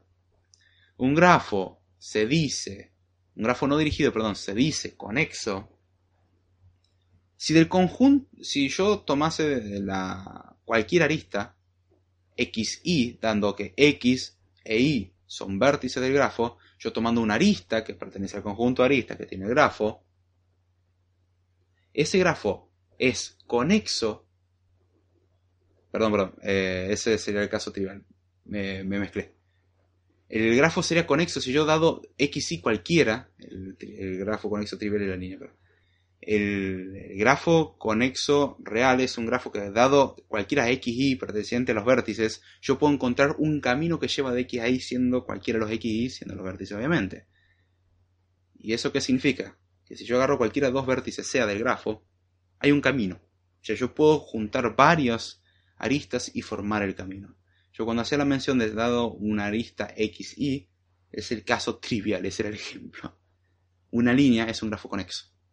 Ahora, ¿un triángulo es un grafo conexo? Sí, vamos a suponer que tenemos 1, 2 y 3. El 1 se conecta con el 2, el 2 se conecta con el 3 y el 1 se conecta con el 3. Es un grafo no conexo. Si yo tomo el 1 y el 3, ¿puedo llegar del 1 al 3? Sí. ¿Del 1 puedo llegar al 2? Sí. Del 1 no me tengo que mover. Listo, ya está. Es un grafo conexo. Un grafo disconexo serían dos triángulos que no se tocan. Son dos triángulos. Triángulo que tiene vértice 1, 2 y 3 y el otro 4, 5 y 6. Pero del 1 no puedo llegar al 4. Existen dos vértices tales que no hay camino que los conecte. Ese es un grafo disconexo. Y ya entendemos el concepto. Grafo conexo que tiene eh, todos los elementos conectados de alguna manera. Puede ser directa, como el, primer ejemplo que di, o puede ser de forma indirecta mediante algún intermediario. Pero ya sea como sea, por transitividad tendría que poder formarse una sola componente conexa, a lo cual también definimos el concepto de componente conexa. Un grafo tiene cierta cantidad de componentes conexas. Un grafo conexo tiene una componente conexa.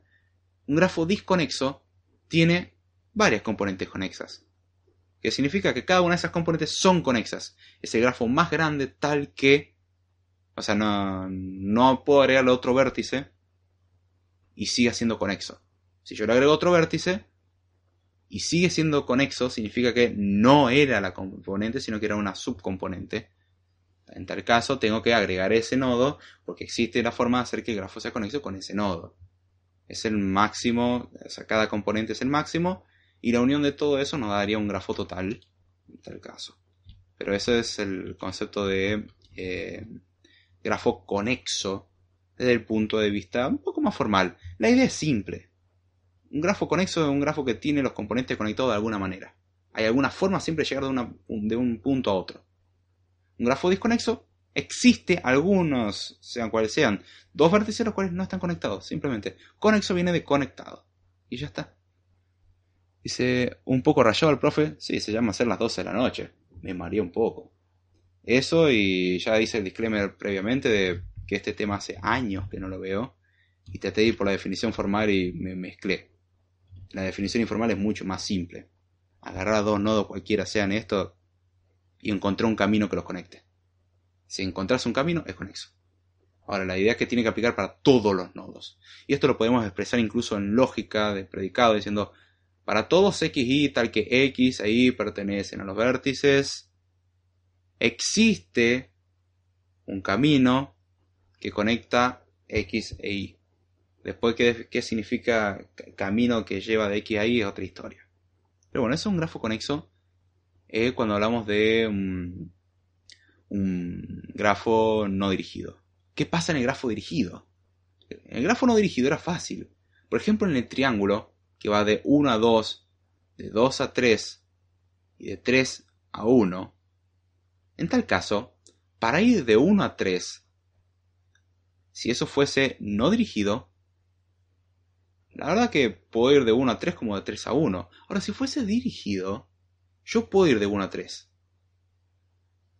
Pero por ejemplo, de 2 no puedo ir a 1. Porque hay un solo sentido. En ese grafo dirigido, como no es un multigrafo, no va y, no va y vuelve, eh, está eso de si un grafo que va, si un, en un grafo dirigido va y vuelve es un multigrafo o no. En uno eh, no dirigido es multigrafo porque se repiten las aristas, pero en este caso consideremos que no, pero no tenemos forma de volver. Entonces en tal caso uno iba para y entonces en un grafo dirigido, ¿cómo hacemos para definirlo? Porque podría haber un camino, pero justo debido a cómo están conectadas las cosas, no puedo llevar de un punto a otro. Y un ejemplo clásico de esto es una estrella, donde tenemos un nodo central y de ese nodo central hay otros nodos los cuales se conectan a, ese nodo. O pensemos de un nodo central que salen a otros nodos. Imaginemos que tenemos tres, tres otros nodos y un nodo central. Entonces del nodo central se conecta a los otros tres. Es como un triángulo entre comillas, pero no conectamos los otros nodos entre sí. Simplemente del centro se conectan todo lo demás. Y se forma una estrella, literalmente. Se conoce como el grafo estrella. El grafo estrella es un grafo bastante simple, pero si fuese dirigido tiene un problema del centro sale para afuera, o todos se van hacia el centro. Si fuese dirigido, no puedo hallar un camino de dos nodos que no sean el centro y otro. Si es el centro y otro, sí, es del otro al centro o del centro al otro, y ya está. Ahora, si tengo otros que no son el centro, yo puedo ir hacia el centro, pero ya del centro no puedo salir. En uno no dirigido, sí tenemos un camino. ¿Cómo resolvemos el problema en el dirigido? Simple. Hay dos tipos de grafos conexos dirigidos. Está el grafo conexo fuerte. ¿Y qué es el grafo conexo fuerte? Básicamente, si existe, dado dos nodos cualquiera de estos sean, un camino respetando que el grafo sea dirigido que los conecte. Es un caso no tan común. Por ejemplo, en esto tendríamos en un grafo que tiene dos vértices si conectamos el vértice 1 con el vértice 2 y el vértice 2 con el vértice 1. Tenemos un grafo conexo, ya que va y vuelve, es fuertemente conexo. Ahora, ¿qué pasa si, como en el caso de la estrella, el grafo podríamos verlo, verlo como conexo, pero solamente en el caso de que sea un grafo no dirigido? Bueno, ahí tenemos el otro tipo de grafo conexo en un grafo dirigido, que es el grafo conexo débil. Es decir, convertimos el grafo eh, conexo, perdón, convertimos el grafo dirigido en un grafo no dirigido. Le sacamos la flechita, lo reemplazamos por líneas simples. Si ese grafo que acabamos de, armar en base al original, ese grafo derivado, es conexo, listo. El otro es débilmente conexo. Todo grafo dirigido débilmente conexo, eh, fuertemente conexo es débilmente conexo, pero no todo grafo eh, débilmente conexo es fuerte, perdón, a ver, me mezclé aquí. Eh, todo grafo fuertemente conexo es débilmente conexo, pero no todo débilmente conexo es fuertemente conexo. Hay grafos débilmente conexos que no son fuertemente conexos. Uno está contenido en otro. Eso es un perfecto ejemplo de contención o de implica que no vuelve, no es un sí solo sí. La idea de llevarse de un grafo conexo, sé que se pudieron haber mareado, es muy simple. Gráficamente un grafo conexo, piénselo como que están todos los elementos conectados, no hay ningún punto suelto o no hay ningún grafo que no esté conectado con otro grafo. Si sucediera eso, entonces el grafo es disconexo. Tiene componentes, entre comillas, independientes. ¿Y por qué me mezclo tanto con esto? Por el hecho que son un montón de definiciones juntas. Y si no las manejas en mucho tiempo, se te pueden mezclar. Dice, bueno, somos siete y solo tres likes. ¿Qué pasa, gente? Ah, no. Lo decía por tu profe. Ah, bueno, también en mi caso. Eh, no, ni siquiera era el profesor mío, era una persona que estaba pasando ahí. Y se enojó con nosotros por tal dicho. Yo dije, tranquilo, amigo. Perdón. Te juro que no lo vuelvo a hacer. Aprendí a hacer varias cosas gracias a cosas así. Aprendí a no decir esas barbaridades. Aprendí a no tomar la palabra de aceleración en vano. Y muchas otras cosas más. Eh, son cosas que uno va aprendiendo en la facultad. Cosas que pasan. Ahora pasemos a otra definición simple en principio y que creo que con un dibujo se ilustra mucho mejor. Al igual que grafo conexo. grafo conexo es un concepto muy simple. El, otro concepto que vamos a ver es el grafo bipartito. ¿Qué es un grafo bipartito? Un grafo bipartito suena algo muy complicado, pero su nombre lo indica en parte de qué se trata. Bipartito está partido en dos partes. Se pueden particionar los nodos hasta que se cumplen ciertas propiedades y me olvidé de mutear esto porque se hicieron las 12 de la noche. A ver, veamos. un grafo conexo es un grafo que tiene sus sistemas conectados de alguna manera. Fatality. Sí, básicamente. Eso es un grafo conexo. De hecho, ya el nombre tendría que indicarnos algo. Conexo. Ya creo que el nombre es bastante claro. No creo que requiera mucha explicación pero creo que nunca está de malada. El concepto de grafo bipartito volviendo es un concepto muy simple y tiene la, expresión de dos partes. ¿Por qué? Porque un grafo bipartito en principio, como dice su nombre, es un grafo, obviamente, pero con una característica en particular. Yo podría agarrar los vértices del grafo, los nodos del grafo, y separarlo en dos grupos.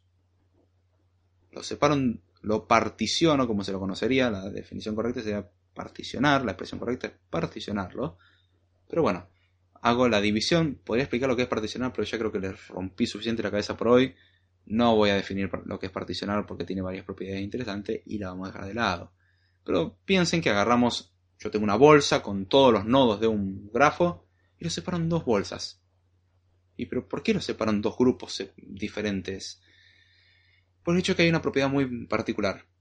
Toda arista que existe en un grafo bipartito solamente puede darse si la arista conecta dos nodos, tal que el primer nodo está en el primer grupo y el segundo nodo está en el segundo. O sea, un extremo está en un grupo y el otro extremo está en el otro. No existe arista que conecta dos elementos del mismo grupo.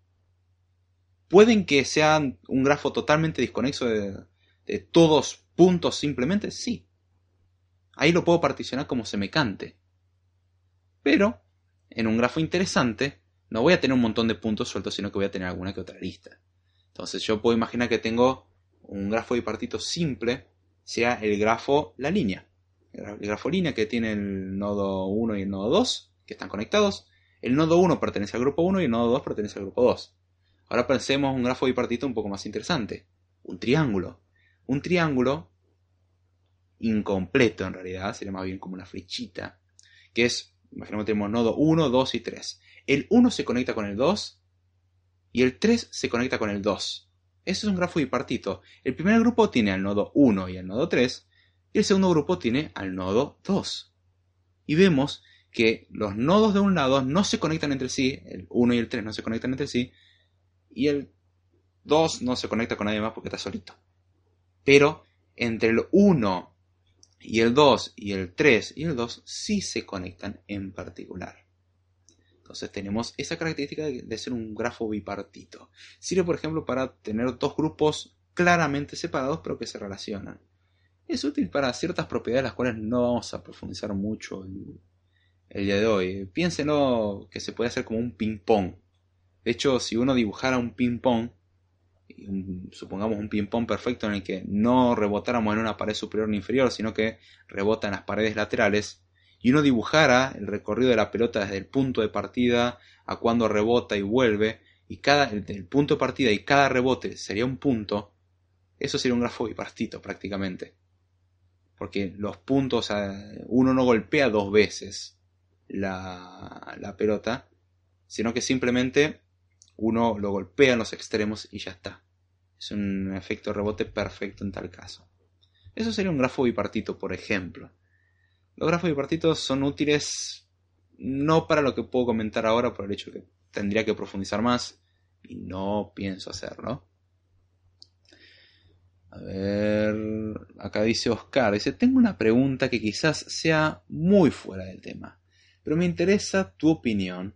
¿Crees que eso que dicen que los astrónomos de que el espacio o el infinito se está expandiendo a velocidad exponencial de hecho, tiene bastante sentido que sea velocidad exponencial. En realidad creo que sería más bien una velocidad constante. El problema es que cuanto más te alejas, más se nota el efecto. O sea, la expansión sería, supongamos, la, supongamos que la expansión sería la misma. Y si mis cálculos no están errados, lo cual podría ser que estén errados, así que corríjanme en tal caso. Pero aunque se separe a la misma velocidad, se notaría el efecto mucho mayor. Antes me separaba una unidad, estamos a una unidad de separación. Ahora el otro se separa, pero yo también me separo para el otro lado. Entonces da el efecto de crecer más rápido. A su vez está, no, no descarto el crecimiento exponencial, sino que ya de por sí eso da una ilusión de. Se, genera una ilusión ya que no solamente el otro se aleja de vos, sino que vos te alejas del otro. Si vos dejaras un punto estacionario, cambia la cosa, pero si consideras el funcionamiento del todo, puedes ver cómo mutuamente las cosas ven que cada vez están más lejos y más lejos y más lejos. O sea, a medida que vos lo vas expandiendo más, se van alejando mucho más entre ellos, entonces se produce ese efecto. Pero sí, a pesar no ser un tema estrictamente relacionado, es. Es. ¿Qué? ¿Qué estoy viendo? Una fatality creo que Aldo se tomó muy literal cuando dijo un grafo conexo es un grafo que tiene sus sistemas conectados de alguna manera. Fatality. Y manda un GIF de una fatality. Pero no veo nada descabellado que se produzca tal efecto. Eh, no diría que se está acelerando tanto el efecto, sino que visualmente se nota eh, diferente, se nota que cada vez se alejan más y veo que también los mismos elementos van generando una repulsión entre ellos. Entonces, sobre tenés todo ese, factor. Sí, el tema de la expansión del universo es medio compleja y le agregas el factor de que cada galaxia técnicamente es como un clúster el cual no se separa entre ellos, pero se separan entre galaxias. En algunos casos, en otros se van juntando, como el caso de Andrómeda que se acerca a nosotros y nosotros a ellos y eventualmente nos vamos a hacer pomada. Pero eh, también hay muchas cosas que son cuestión de perspectiva, donde ahí sí es relativo, depende cómo lo quieras ver. Si fijas un punto de referencia puede que las cosas no lo notes tanto. Ahora hay muchas cosas que justamente dan ese efecto de, crecimiento más rápido. Es eh, un ejemplo de sí crecimiento exponencial sería por ejemplo el crecimiento de una bacteria.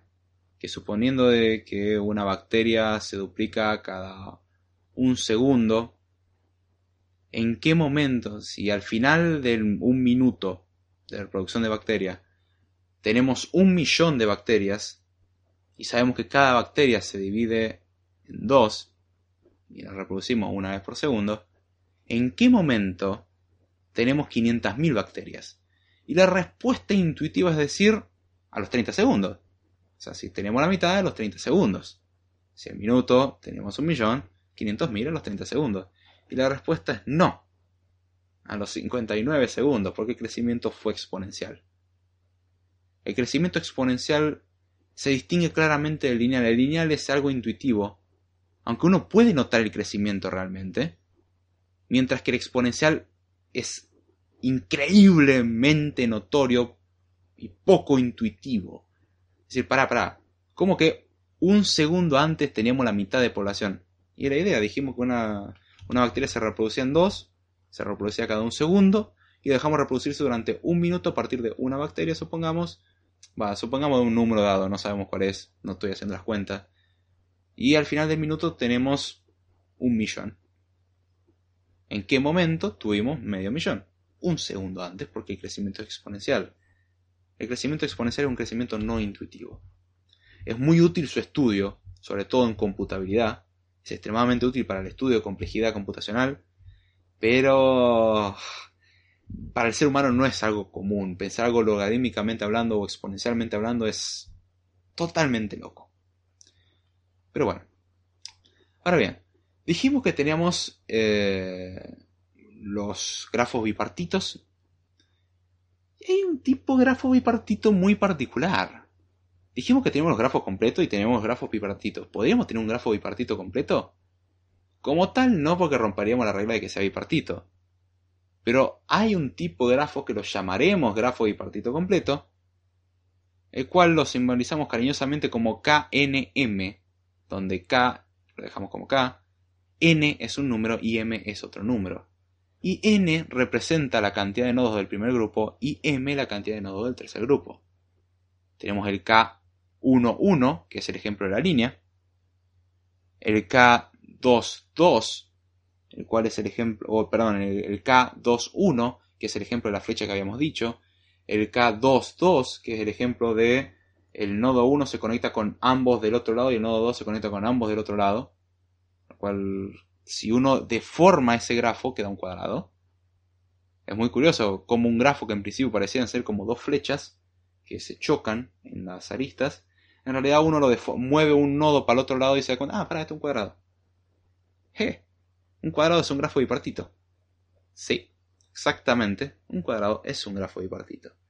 Damos cuenta como una representación nos va a servir para explicar el siguiente ejemplo. Eh, pero en sí es un nombre que se da K1, K2, K3, 3, K4, 4. Un ejemplo muy conocido es el caso del grafo K33. Es muy útil para algo que vamos a ver más adelante. Pero bueno, eso es para que entienda de que existe los grafos eh, bipartitos completos. Otro concepto interesante es el concepto de grafo planar. El grafo planar, su nombre también nos da una pista de qué se trata. Y un grafo planar es algo muy simple. Es un grafo el cual podemos representarlo haciendo el dibujo, literalmente depende de hacer un dibujo, y podemos representarlo de manera tal de que obviamente los vértices no se tienen que tocar, y las aristas tampoco, no se puede, no puede una arista pisar a la otra. Por ejemplo, en el caso anterior, si uno dibujara en la izquierda un grupo de vértices y en la derecha otro grupo de vértices, hacemos el K22. Unidad para bajo esta forma, claramente se solapan las aristas. Ahora, si yo deformo este grafo, me doy cuenta que tengo una forma de representarlo de forma planar. Es decir, puedo representarlo de una forma en que los nodos, perdón, en que las aristas no se corten entre ellas no se pisen, no se toquen. Tenemos los nodos distribuidos de tal manera de que las aristas, al dibujarlas, no se tocan. Eso es un grafo planar. Es una definición extremadamente ligera, sin... ¿eh? A ver, para... Ahí, ahí voy a leer tu comentario, me pareció interesante. Eh, es una definición sumamente ligera y simple, la verdad, porque esa es la idea de un grafo planar, que tengamos alguna forma de dibujarlo tal que no se pise ninguna arista con otra. Nada más. ¿Una línea es planar? Sí. ¿Un punto es planar? Sí. ¿Dos puntos solos son planares? Sí. Los grafos disconexos, para saber si son planares, hay que fijarse si cada parte es planar. Si cada componente conexa es planar, ya está, el grafo entero es planar. Em, pero en principio, ¿es un triángulo es planar? Sí. ¿Un cuadrado es planar? Sí. El K1 eh, es planar, sí. El K2, que es una línea, sí. El K3, que es un triángulo, sí. El K4 es planar, sí. El K5 es planar, no. El K5 no hay forma. Y al que sea testarudo lo invito a dibujar el K5, que es un pentágono con un pentagrama en su interior. Es decir, dibuje 5 puntos y conecte cada punto con todos los demás. Y trate de dibujarlo de forma tal de que no se toque ninguna arista. Si usted es inteligente, no lo va a hacer. Si usted quiere hacerlo, bienvenido, hágalo. Yo no me hago cargo de la pérdida de tiempo. Se sabe y está demostrado que el K5 no es planar. Y hay una propiedad con respecto a eso. El, K11 es planar, sí, es una línea. El K21 es planar, sí, esa flechita es planar. El K22 es planar, sí, el K22 si lo deformamos es un cuadrado. Que es un subgrafo del eh, K... ¿Cómo se llama? Del K4. Y hay una característica importante. Si un grafo es planar, un subgrafo va a seguir siendo planar. O sea, si le sacamos partes, va a seguir siendo planar. No se, no se pierde nada. Ahora, si le agregamos cosas, puede que no. Pero si le quitamos, no, sigue siendo planar. Y ahora, ¿para qué miércoles me sirve saber que un grafo es planar o no? Por ejemplo, para dibujar un mapa es importante que sea planar. Lo dibujamos como si fuese un plano. Si no, tendríamos problemas graves.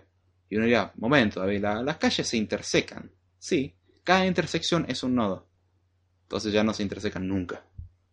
O sea, ya las aristas no se cortan nunca. Porque cada intersección de calle lo dibujamos como un nodo. Y ya está. El resto de las calles son aristas. Y vemos que es un grafo planar gigante. Ahora, eh, la propiedad para saber que un grafo es planar no es algo trivial en sí. Y de hecho hay un teorema, al cual depende de una definición, a cual es la definición de subdivisión elemental. Una subdivisión elemental es básicamente agarrar un grafo, agarrar una arista, sacarla y ahora insertar un nuevo nodo y donde estaba la arista original, que ya imaginemos que la arista original era la arista que conectaba el nodo 1 y el nodo 2. Bueno, sacamos esa arista y ahora conectamos el nodo 1 con una nueva arista que insertamos que es el nodo 3 y el nodo 3 con el nodo 2. Y mira, esa definición me suena algo muy complicado. Yo les hago mucho más sencillo. Ustedes en un dibujito, ¿ustedes recuerdan que tenían la línea? Bueno, ahora en la línea en el medio dibujan un nuevo punto y pónganle un nombre. Eso es una subdivisión elemental. Eh, para, eso es impreciso en base a la, la, definición. Es impreciso en base a la definición. En base a la definición, perdón. Sí. Pero es fácil de entender. Entiendan primero eso y luego entiendan el concepto como tal. Pero vean que es agarrar un grafo y agregarle puntos en el medio de las aristas.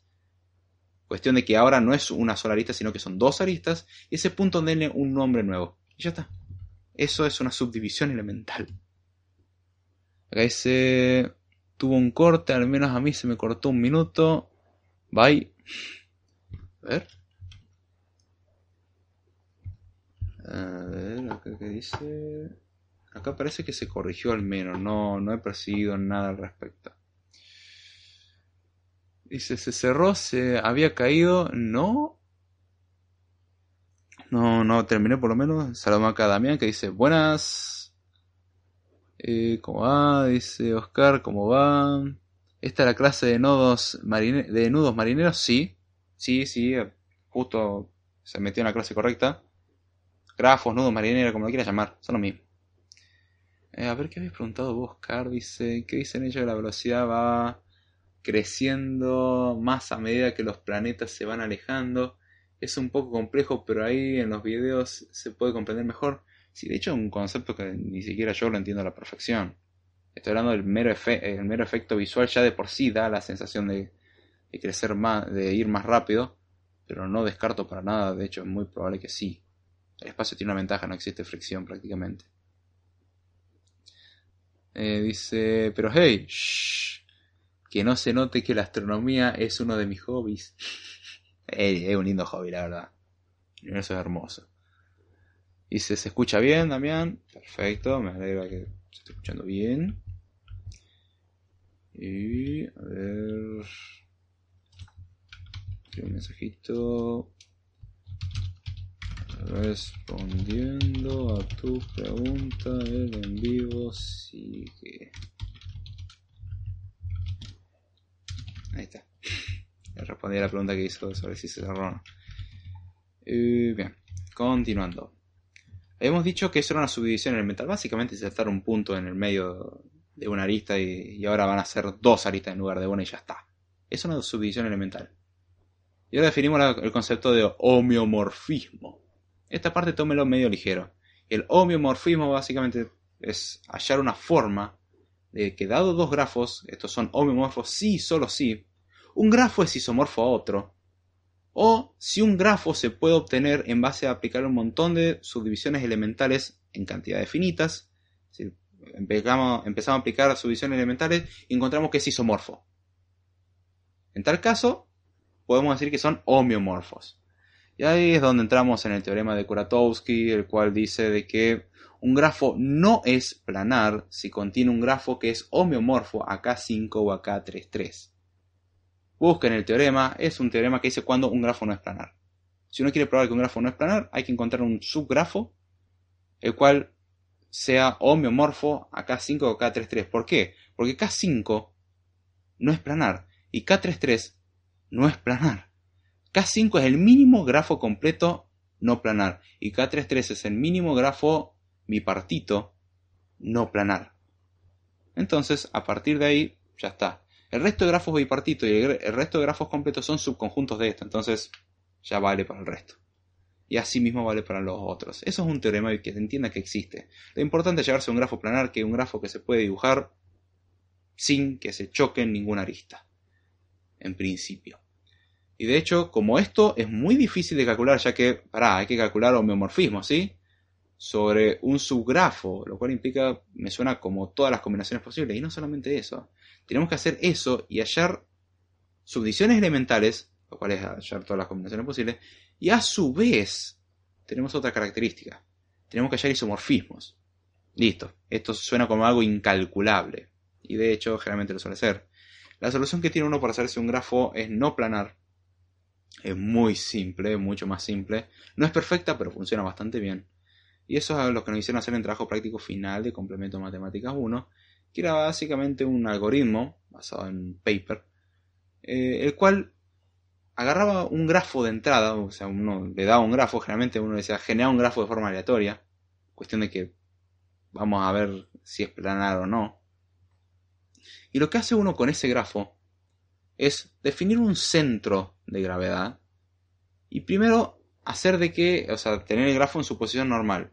Y ese centro de gravedad va a ir atrayendo los nodos. O sea, los nodos se van a atraer por ese centro de gravedad. Era un sistema astronómico bastante interesante. El que no entienda para qué sirven los grafos, acá vemos un ejemplo de, de cómo representar las fuerzas. Por ejemplo, la fuerza de la gravedad, la fuerza de atracción y de repulsión en base a grafos. Entonces, ese punto, ese nodo central en ese plano, era un punto que tenía una cierta gravedad, entonces iba atrayendo a los nodos, pero a su vez los nodos se repelen entre sí. Entonces un nodo se acercaba al centro, pero ese mismo nodo repelía a otro y ese otro al mismo tiempo repelía al nodo original. Entonces el grafo se empezaba a estirar, pero al mismo tiempo se contraía de otra manera, o sea, se estiraba de una forma y se contraía de otra, porque se estiraba en base a lo que decía el nodo opuesto, mientras que se contraía en base al centro de gravedad que era único un nodo podía estar conectado con otros 50 nodos, entonces tenían 50 nodos aplicándole distintas fuerzas. Y así se iban, en base a la distancia y todo, era como iba aplicando más o menos fuerza. Y a su vez se le aplicaba una temperatura a la fuerza, es decir, la fuerza a medida que iba pasando el tiempo, se iba, se iba decreciendo, a pesar de que uno tenga una fuerza impresionante, cuál podría aplicar, se achicaba a propósito, se le aplicaba un coeficiente, cuál achicaba. ¿Qué era lo que hacía en principio esto? Nosotros poníamos un grafo, definíamos un centro de gravedad, generalmente el 0,0, o la mitad del plano que teníamos definido, y entonces los nodos empezaban a repeler entre ellos, pero a su vez eran atraídos por los enlaces entre ellos, o sea, porque tenían, estaban conectados con las aristas, se repelen entre ellos entre nodos, pero entre las aristas se atraen. Y a su vez tenemos el centro de gravedad que atrae de otra forma. y a su vez le aplicaba la temperatura que iba variando la forma. Al principio se hacía con mucha fuerza y cada vez le íbamos reduciendo. El resultado al final de la ejecución era un grafo muy diferente al original, era exactamente el mismo grafo pero deformado, y si el grafo era planar, que solía quedar planar, uno le tenía que dar la suficiente cantidad de tiempo, lo cual se traducía a la suficiente cantidad de iteraciones. A veces que con 5 iteraciones ya, se, ya te quedaba planar porque el grafo era muy simple. Ahora, si el grafo es muy complejo y uno puede necesitar mil iteraciones, pero la verdad las mil iteraciones las calculaba en un segundo, no era nada raro, y esa es una forma de utilizar fuerzas, eh, para el concepto de fuerzas y el concepto de grafo y ver cómo ver si un grafo es planar. Ya que vimos que demostrar que un grafo no es planar es complicado, más fácil que lo haga un ser humano y lo vea. Y de hecho, luego de aplicar este algoritmo hay formas de decir, a ver, en base a la posición de los nodos puedo calcular si se intersecan en algún punto. Ya que cada una de las conexiones son rectas. Y como son rectas, tendría que buscar intersecciones de las rectas. Y si existe intersección me fijo si está en el segmento que corresponde a una arista. Si hay alguna intersección en todo eso, ya está, es no planar. Y la verdad que es bastante acertada la, conclusión. Dice, bien aquí, ya que mañana clases... Eh, ¿eh? Viene aquí acostado, perdón, ya que mañana clases, dice Oscar.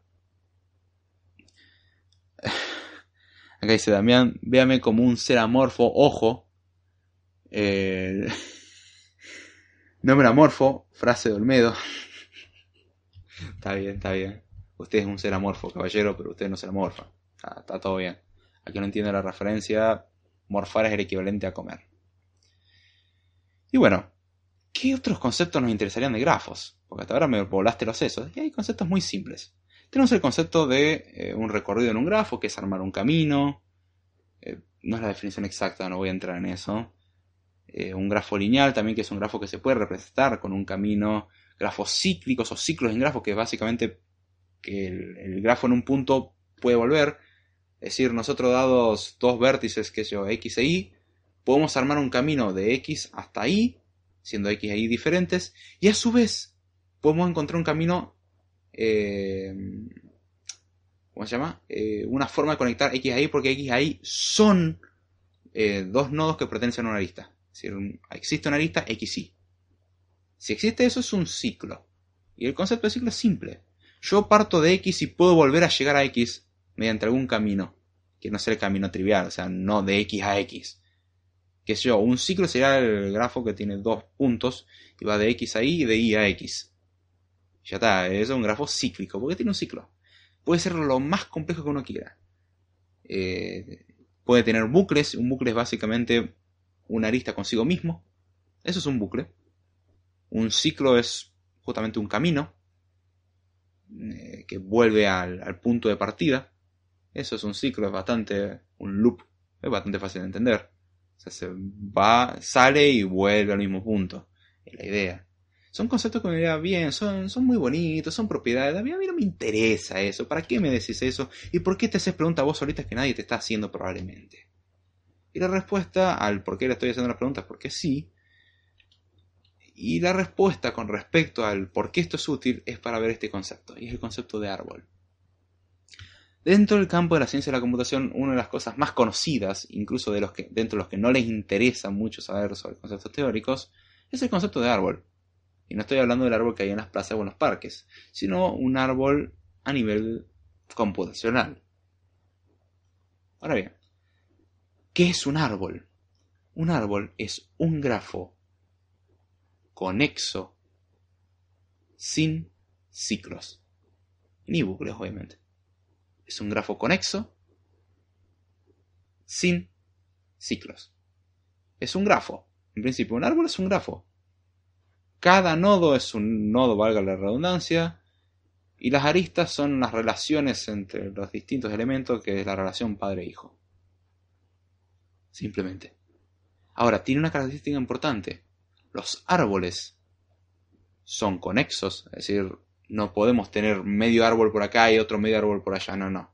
Un árbol es una sola pieza.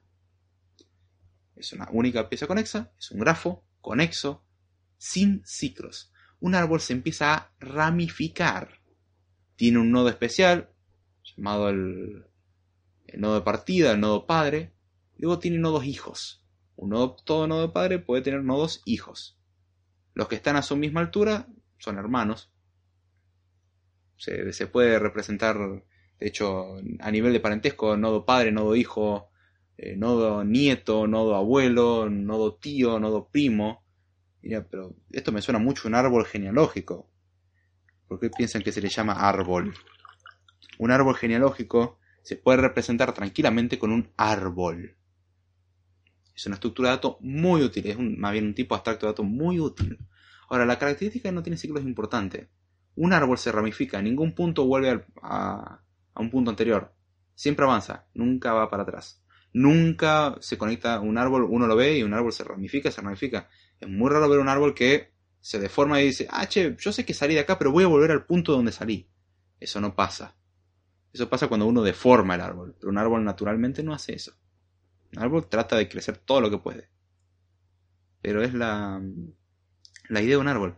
Es un grafo, em, ¿cómo se llama? Conexo y que no tiene ciclos.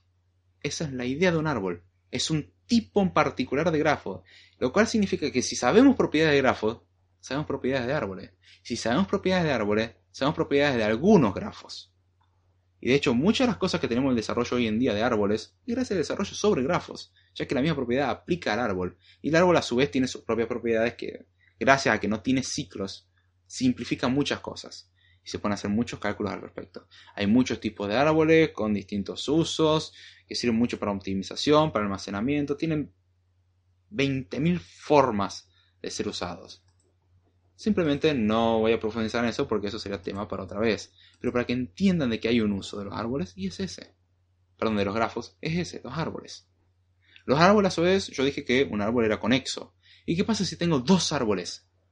Y bueno, ¿qué pasa cuando tenemos más de un árbol o cuando tenemos un grupo suficientemente grande de árboles? Tenemos un bosque.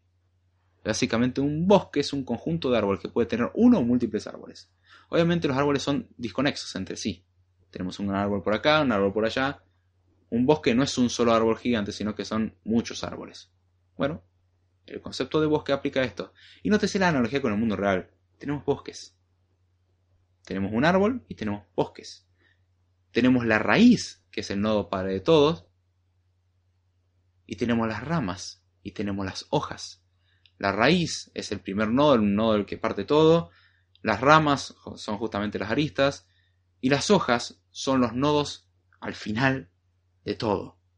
La única diferencia con el mundo real, entre un árbol del mundo real y un árbol eh, desde el punto de vista matemático, además que uno no tiene que regarlo ni tiene que cuidarlo en ese respecto, el árbol matemático se sabe cuidar solo, tiene propiedades interesantes para eso. El árbol normal muchas veces al principio uno tiene que tratarlo con cuidado porque muere fácil. Bueno, la diferencia simple es un árbol se suele representar al revés a como se representa en la realidad. Un árbol en computación se lo representa con la raíz arriba y las hojas abajo. Uno lo podría hacer de abajo para arriba, tranquilamente. ¿Por qué se hace de arriba para abajo? Hay una razón muy simple. Uno escribe de izquierda a derecha, arriba hacia abajo. Entonces, si uno lo hiciera de abajo hacia arriba, quedaría un pedazo gigante de hoja arriba sin usar. Mientras que si uno lo hace de arriba hacia abajo, uno ocupa el espacio arriba y nos queda espacio abajo para seguir escribiendo. ¿Y cuál es el problema? Uno podría dibujar las hojas arriba e ir haciendo las uniones hasta llegar a la raíz. Sí, pero es muy difícil calcular eso. Es mucho más fácil comenzar con la raíz y empezar a ir ramificando. Y eso es un árbol. Y ahí sí que dudo de que alguien dentro del campo de la computación me discuta, no, no, los árboles no son útiles. El que diga eso, yo tengo que sospechar seriamente que esa persona no tiene la más pálida idea de lo que es programar. Porque los árboles son extremadamente útiles en muchos aspectos. Y de hecho, cuando yo dije que estructuraba mi idea en forma de grafos, eh, para ser más preciso, la forma que me gusta estructurar mi idea en forma de árboles. Porque es muy cómodo. Sobre todo cuando es un programa y tengo que calcular el flujo del programa. Un árbol es cómodo. A ver, voy a tener eh, las pestañas, el tab bar controller es la raíz de mi árbol. Y eso tiene tres view controllers. Cada view controller tiene a su vez estos componentes. Voy ramificando. Y de hecho, la jerarquía de componentes visuales es un árbol. Es una jerarquía. Los árboles son muy buenos para representar jerarquías. Parece que estoy tratando de convencer de que los árboles son buenos, pero son buenos, son, son extremadamente útiles. fíjese todo lo que usa árboles, hasta los conjuntos usan árboles. ¿Cómo los conjuntos usan árboles? No es que un árbol es un grafo y un grafo se puede definir con conjuntos, sí. Pero computacionalmente hablando, un conjunto se define en base a árboles. Lo mismo que un diccionario. Eso es muy loco. Pero eso lo veremos cuando veamos sobre el tema de árboles. Temas que me interesaría tratar más adelante, el tema de conjuntos y el tema de árboles. Son dos temas importantes, pero yo no pienso elegir eso, lo voy a dejar a su elección. Probablemente mañana o pasado esté publicando una encuesta en Twitter, la cual también voy a publicar en el grupo de Telegram, donde voy a consultar sobre algún posible tema para la semana que viene. El tema elegido va a ser presentado la semana que viene. Cuestión de que yo me desligo de la responsabilidad y decir, eh, pero yo quería este tema. Ustedes eligieron, sepan elegir mejor. Ya no es mi problema. No lo digo con bronca en absoluto. Pero bueno, ya con eso terminamos el tema de grafos. En principio sé que fue un, creo que de los episodios peor explicado a, mi gusto, por lo menos, me hubiese gustado explicar un poco mejor. Perdón por haber dado algunas vueltas, pero son ya conceptos que requieren conceptos previos y, no son fáciles de, simplificar sin que hagan un dibujo, la verdad. Así que recomiendo, puede que sea necesario escucharlo más de una vez. Y si tienen alguna duda al respecto de todo lo que dije, pueden preguntármelo, aunque no sea el podcast. Y aún así, si siguen teniendo dudas, les recomiendo ir a la bibliografía, la cual me tocó comer en el momento que vi el tema, que es el, busquen el libro El Grimaldi, lo buscan en Google, lo van a encontrar. Tiene teoría de combinatoria, tiene teoría de grafos, entra en la parte de grafos. La primera unidad que trata de grafos habla de todo esto. La segunda unidad que trata de grafos habla de árboles. La tercera unidad que trata de grafos habla de redes. Ahora creo que hay una de por medio, pero vamos a dejarlo así. Los árboles son muy útiles, son la segunda unidad se expande todo al respecto. Probablemente algún día en YouTube haga una expansión de esos temas porque me parecen mucho más interesantes en videos mucho más cortos. Pero mm, si quieren buscar contenido en profundidad, busquen el libro de Ralph Grimaldi, está muy bien explicado, es sencillo, viene con dibujitos, está bastante bien logrado y está en español. Así que no se pueden quejar en ese respecto. Acá dice Damián Tijón, dialéctica, erística, Schopenhauer, o cómo discutir cualquier cosa y tener razón, exacto. Es decir, lo que sea me niego, o discuto todo, es básicamente ser un poco más vivo que el otro. Depender de que el otro sea a la hora de responder son trucos, ampliamente usados hoy en día en los pseudo debates dando vuelta. ¿Qué más me gustaría a mí tener a alguien más acá hablando conmigo y y poder discutir estos temas seriamente. Digo seriamente, no aplicando justamente ese truco sucio de, ir distorsionando las cosas para hacer creer cosas, sino justamente discutir cosas incluso que yo no sé, que la otra persona me ilustre al respecto, cual me encantaría. Al que esté dispuesto a hacerlo, yo le, abro la puerta y se le cobrará una módica cuota y, se lo deja entrar. Si hiciera eso, no entra nadie. No, no, la entrada es libre y gratuita siempre y cuando se mantenga el marco de respeto. Momento que se rompe eso, momento que fuera. Y además, bienvenido al contrario, la idea es que esto crezca y no ser solamente yo hablando y aburriéndolos. Que ya tienen suficiente con la vida cotidiana como para que venga yo y los aburra. Yo por suerte acá tengo al Rulo, Carlota, Abel para hablar. Che, guarda que la teoría del podcast es que estamos, que yo estoy en un neuropsiquiátrico y que el Rulo es uno de los enfermeros neuropsiquiátricos también. Y Carlota es, el que, es la que lo mantiene a raya. Así que tratala bien a Carlota, que, el Rulo después nos ceda todo y, y encima no, no, nos da de comer, no sé, y se va, aparece dos días después y tenemos hambre. No está bueno. Igual, ya que estás hablando que hablas con el Rulo y Carlota, creo que vos también tendrías que estar en esta institución bonita digo que las paredes son bastante acolchonadas. ¿eh? Las esquinas están medio, medio rotas, así que eso duele. Trata de que no te golpeen contra la esquina o no darte contra la esquina. Si te mantienes más en el medio de la pared, la vas a pasar un poco mejor. Ay, cómo se desvirtuó tanto la cosa desde el principio. Dice, ah, por eso los chalecos. Exacto. Guarda que ahora viene el invierno, son abrigaditos, no va a venir bien. Eh, para vos que no te gusta tanto el calor, que comparto esa idea, viene bien, vamos a estar abrigaditos. Eh, lo único que esperaría es que mejoren un poco la calidad de la comida, ya. Porque estuve viendo la comida tenía un mínimo una semana de vencida la última vez. Entiendo que hay que ahorrar, pero se fue un poco la mano, ¿no? Ah, pero bueno, Ya cerrando con el tema, espero que les haya gustado, espero que lo hayan entendido. Cualquier duda, vale consultar. Recomendación, si les interesa ver el tema más en profundidad o ver estas definiciones un poco mejor. Eh, además del podcast les recomiendo buscar las definiciones que aquí mismo se dieron en el libro. Ya me busquen como Grimaldi, el Ralph Grimaldi. A ver si puedo encontrar el título.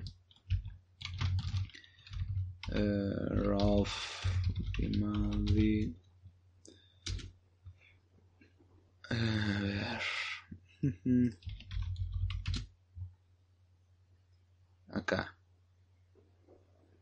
Eh, matemática discreta y combinatoria. Es el título, a ver. ese lo, estoy traduciendo del inglés. A ver si encuentro en español. Matemáticas discretas y combinatorias. La tercera edición. El primer enlace que me aparece en, en es Matemática Discreta y Combinatoria, tercera edición, Ralph Grimaldi. Está en freelibros.me. A ver, vamos si está disponible.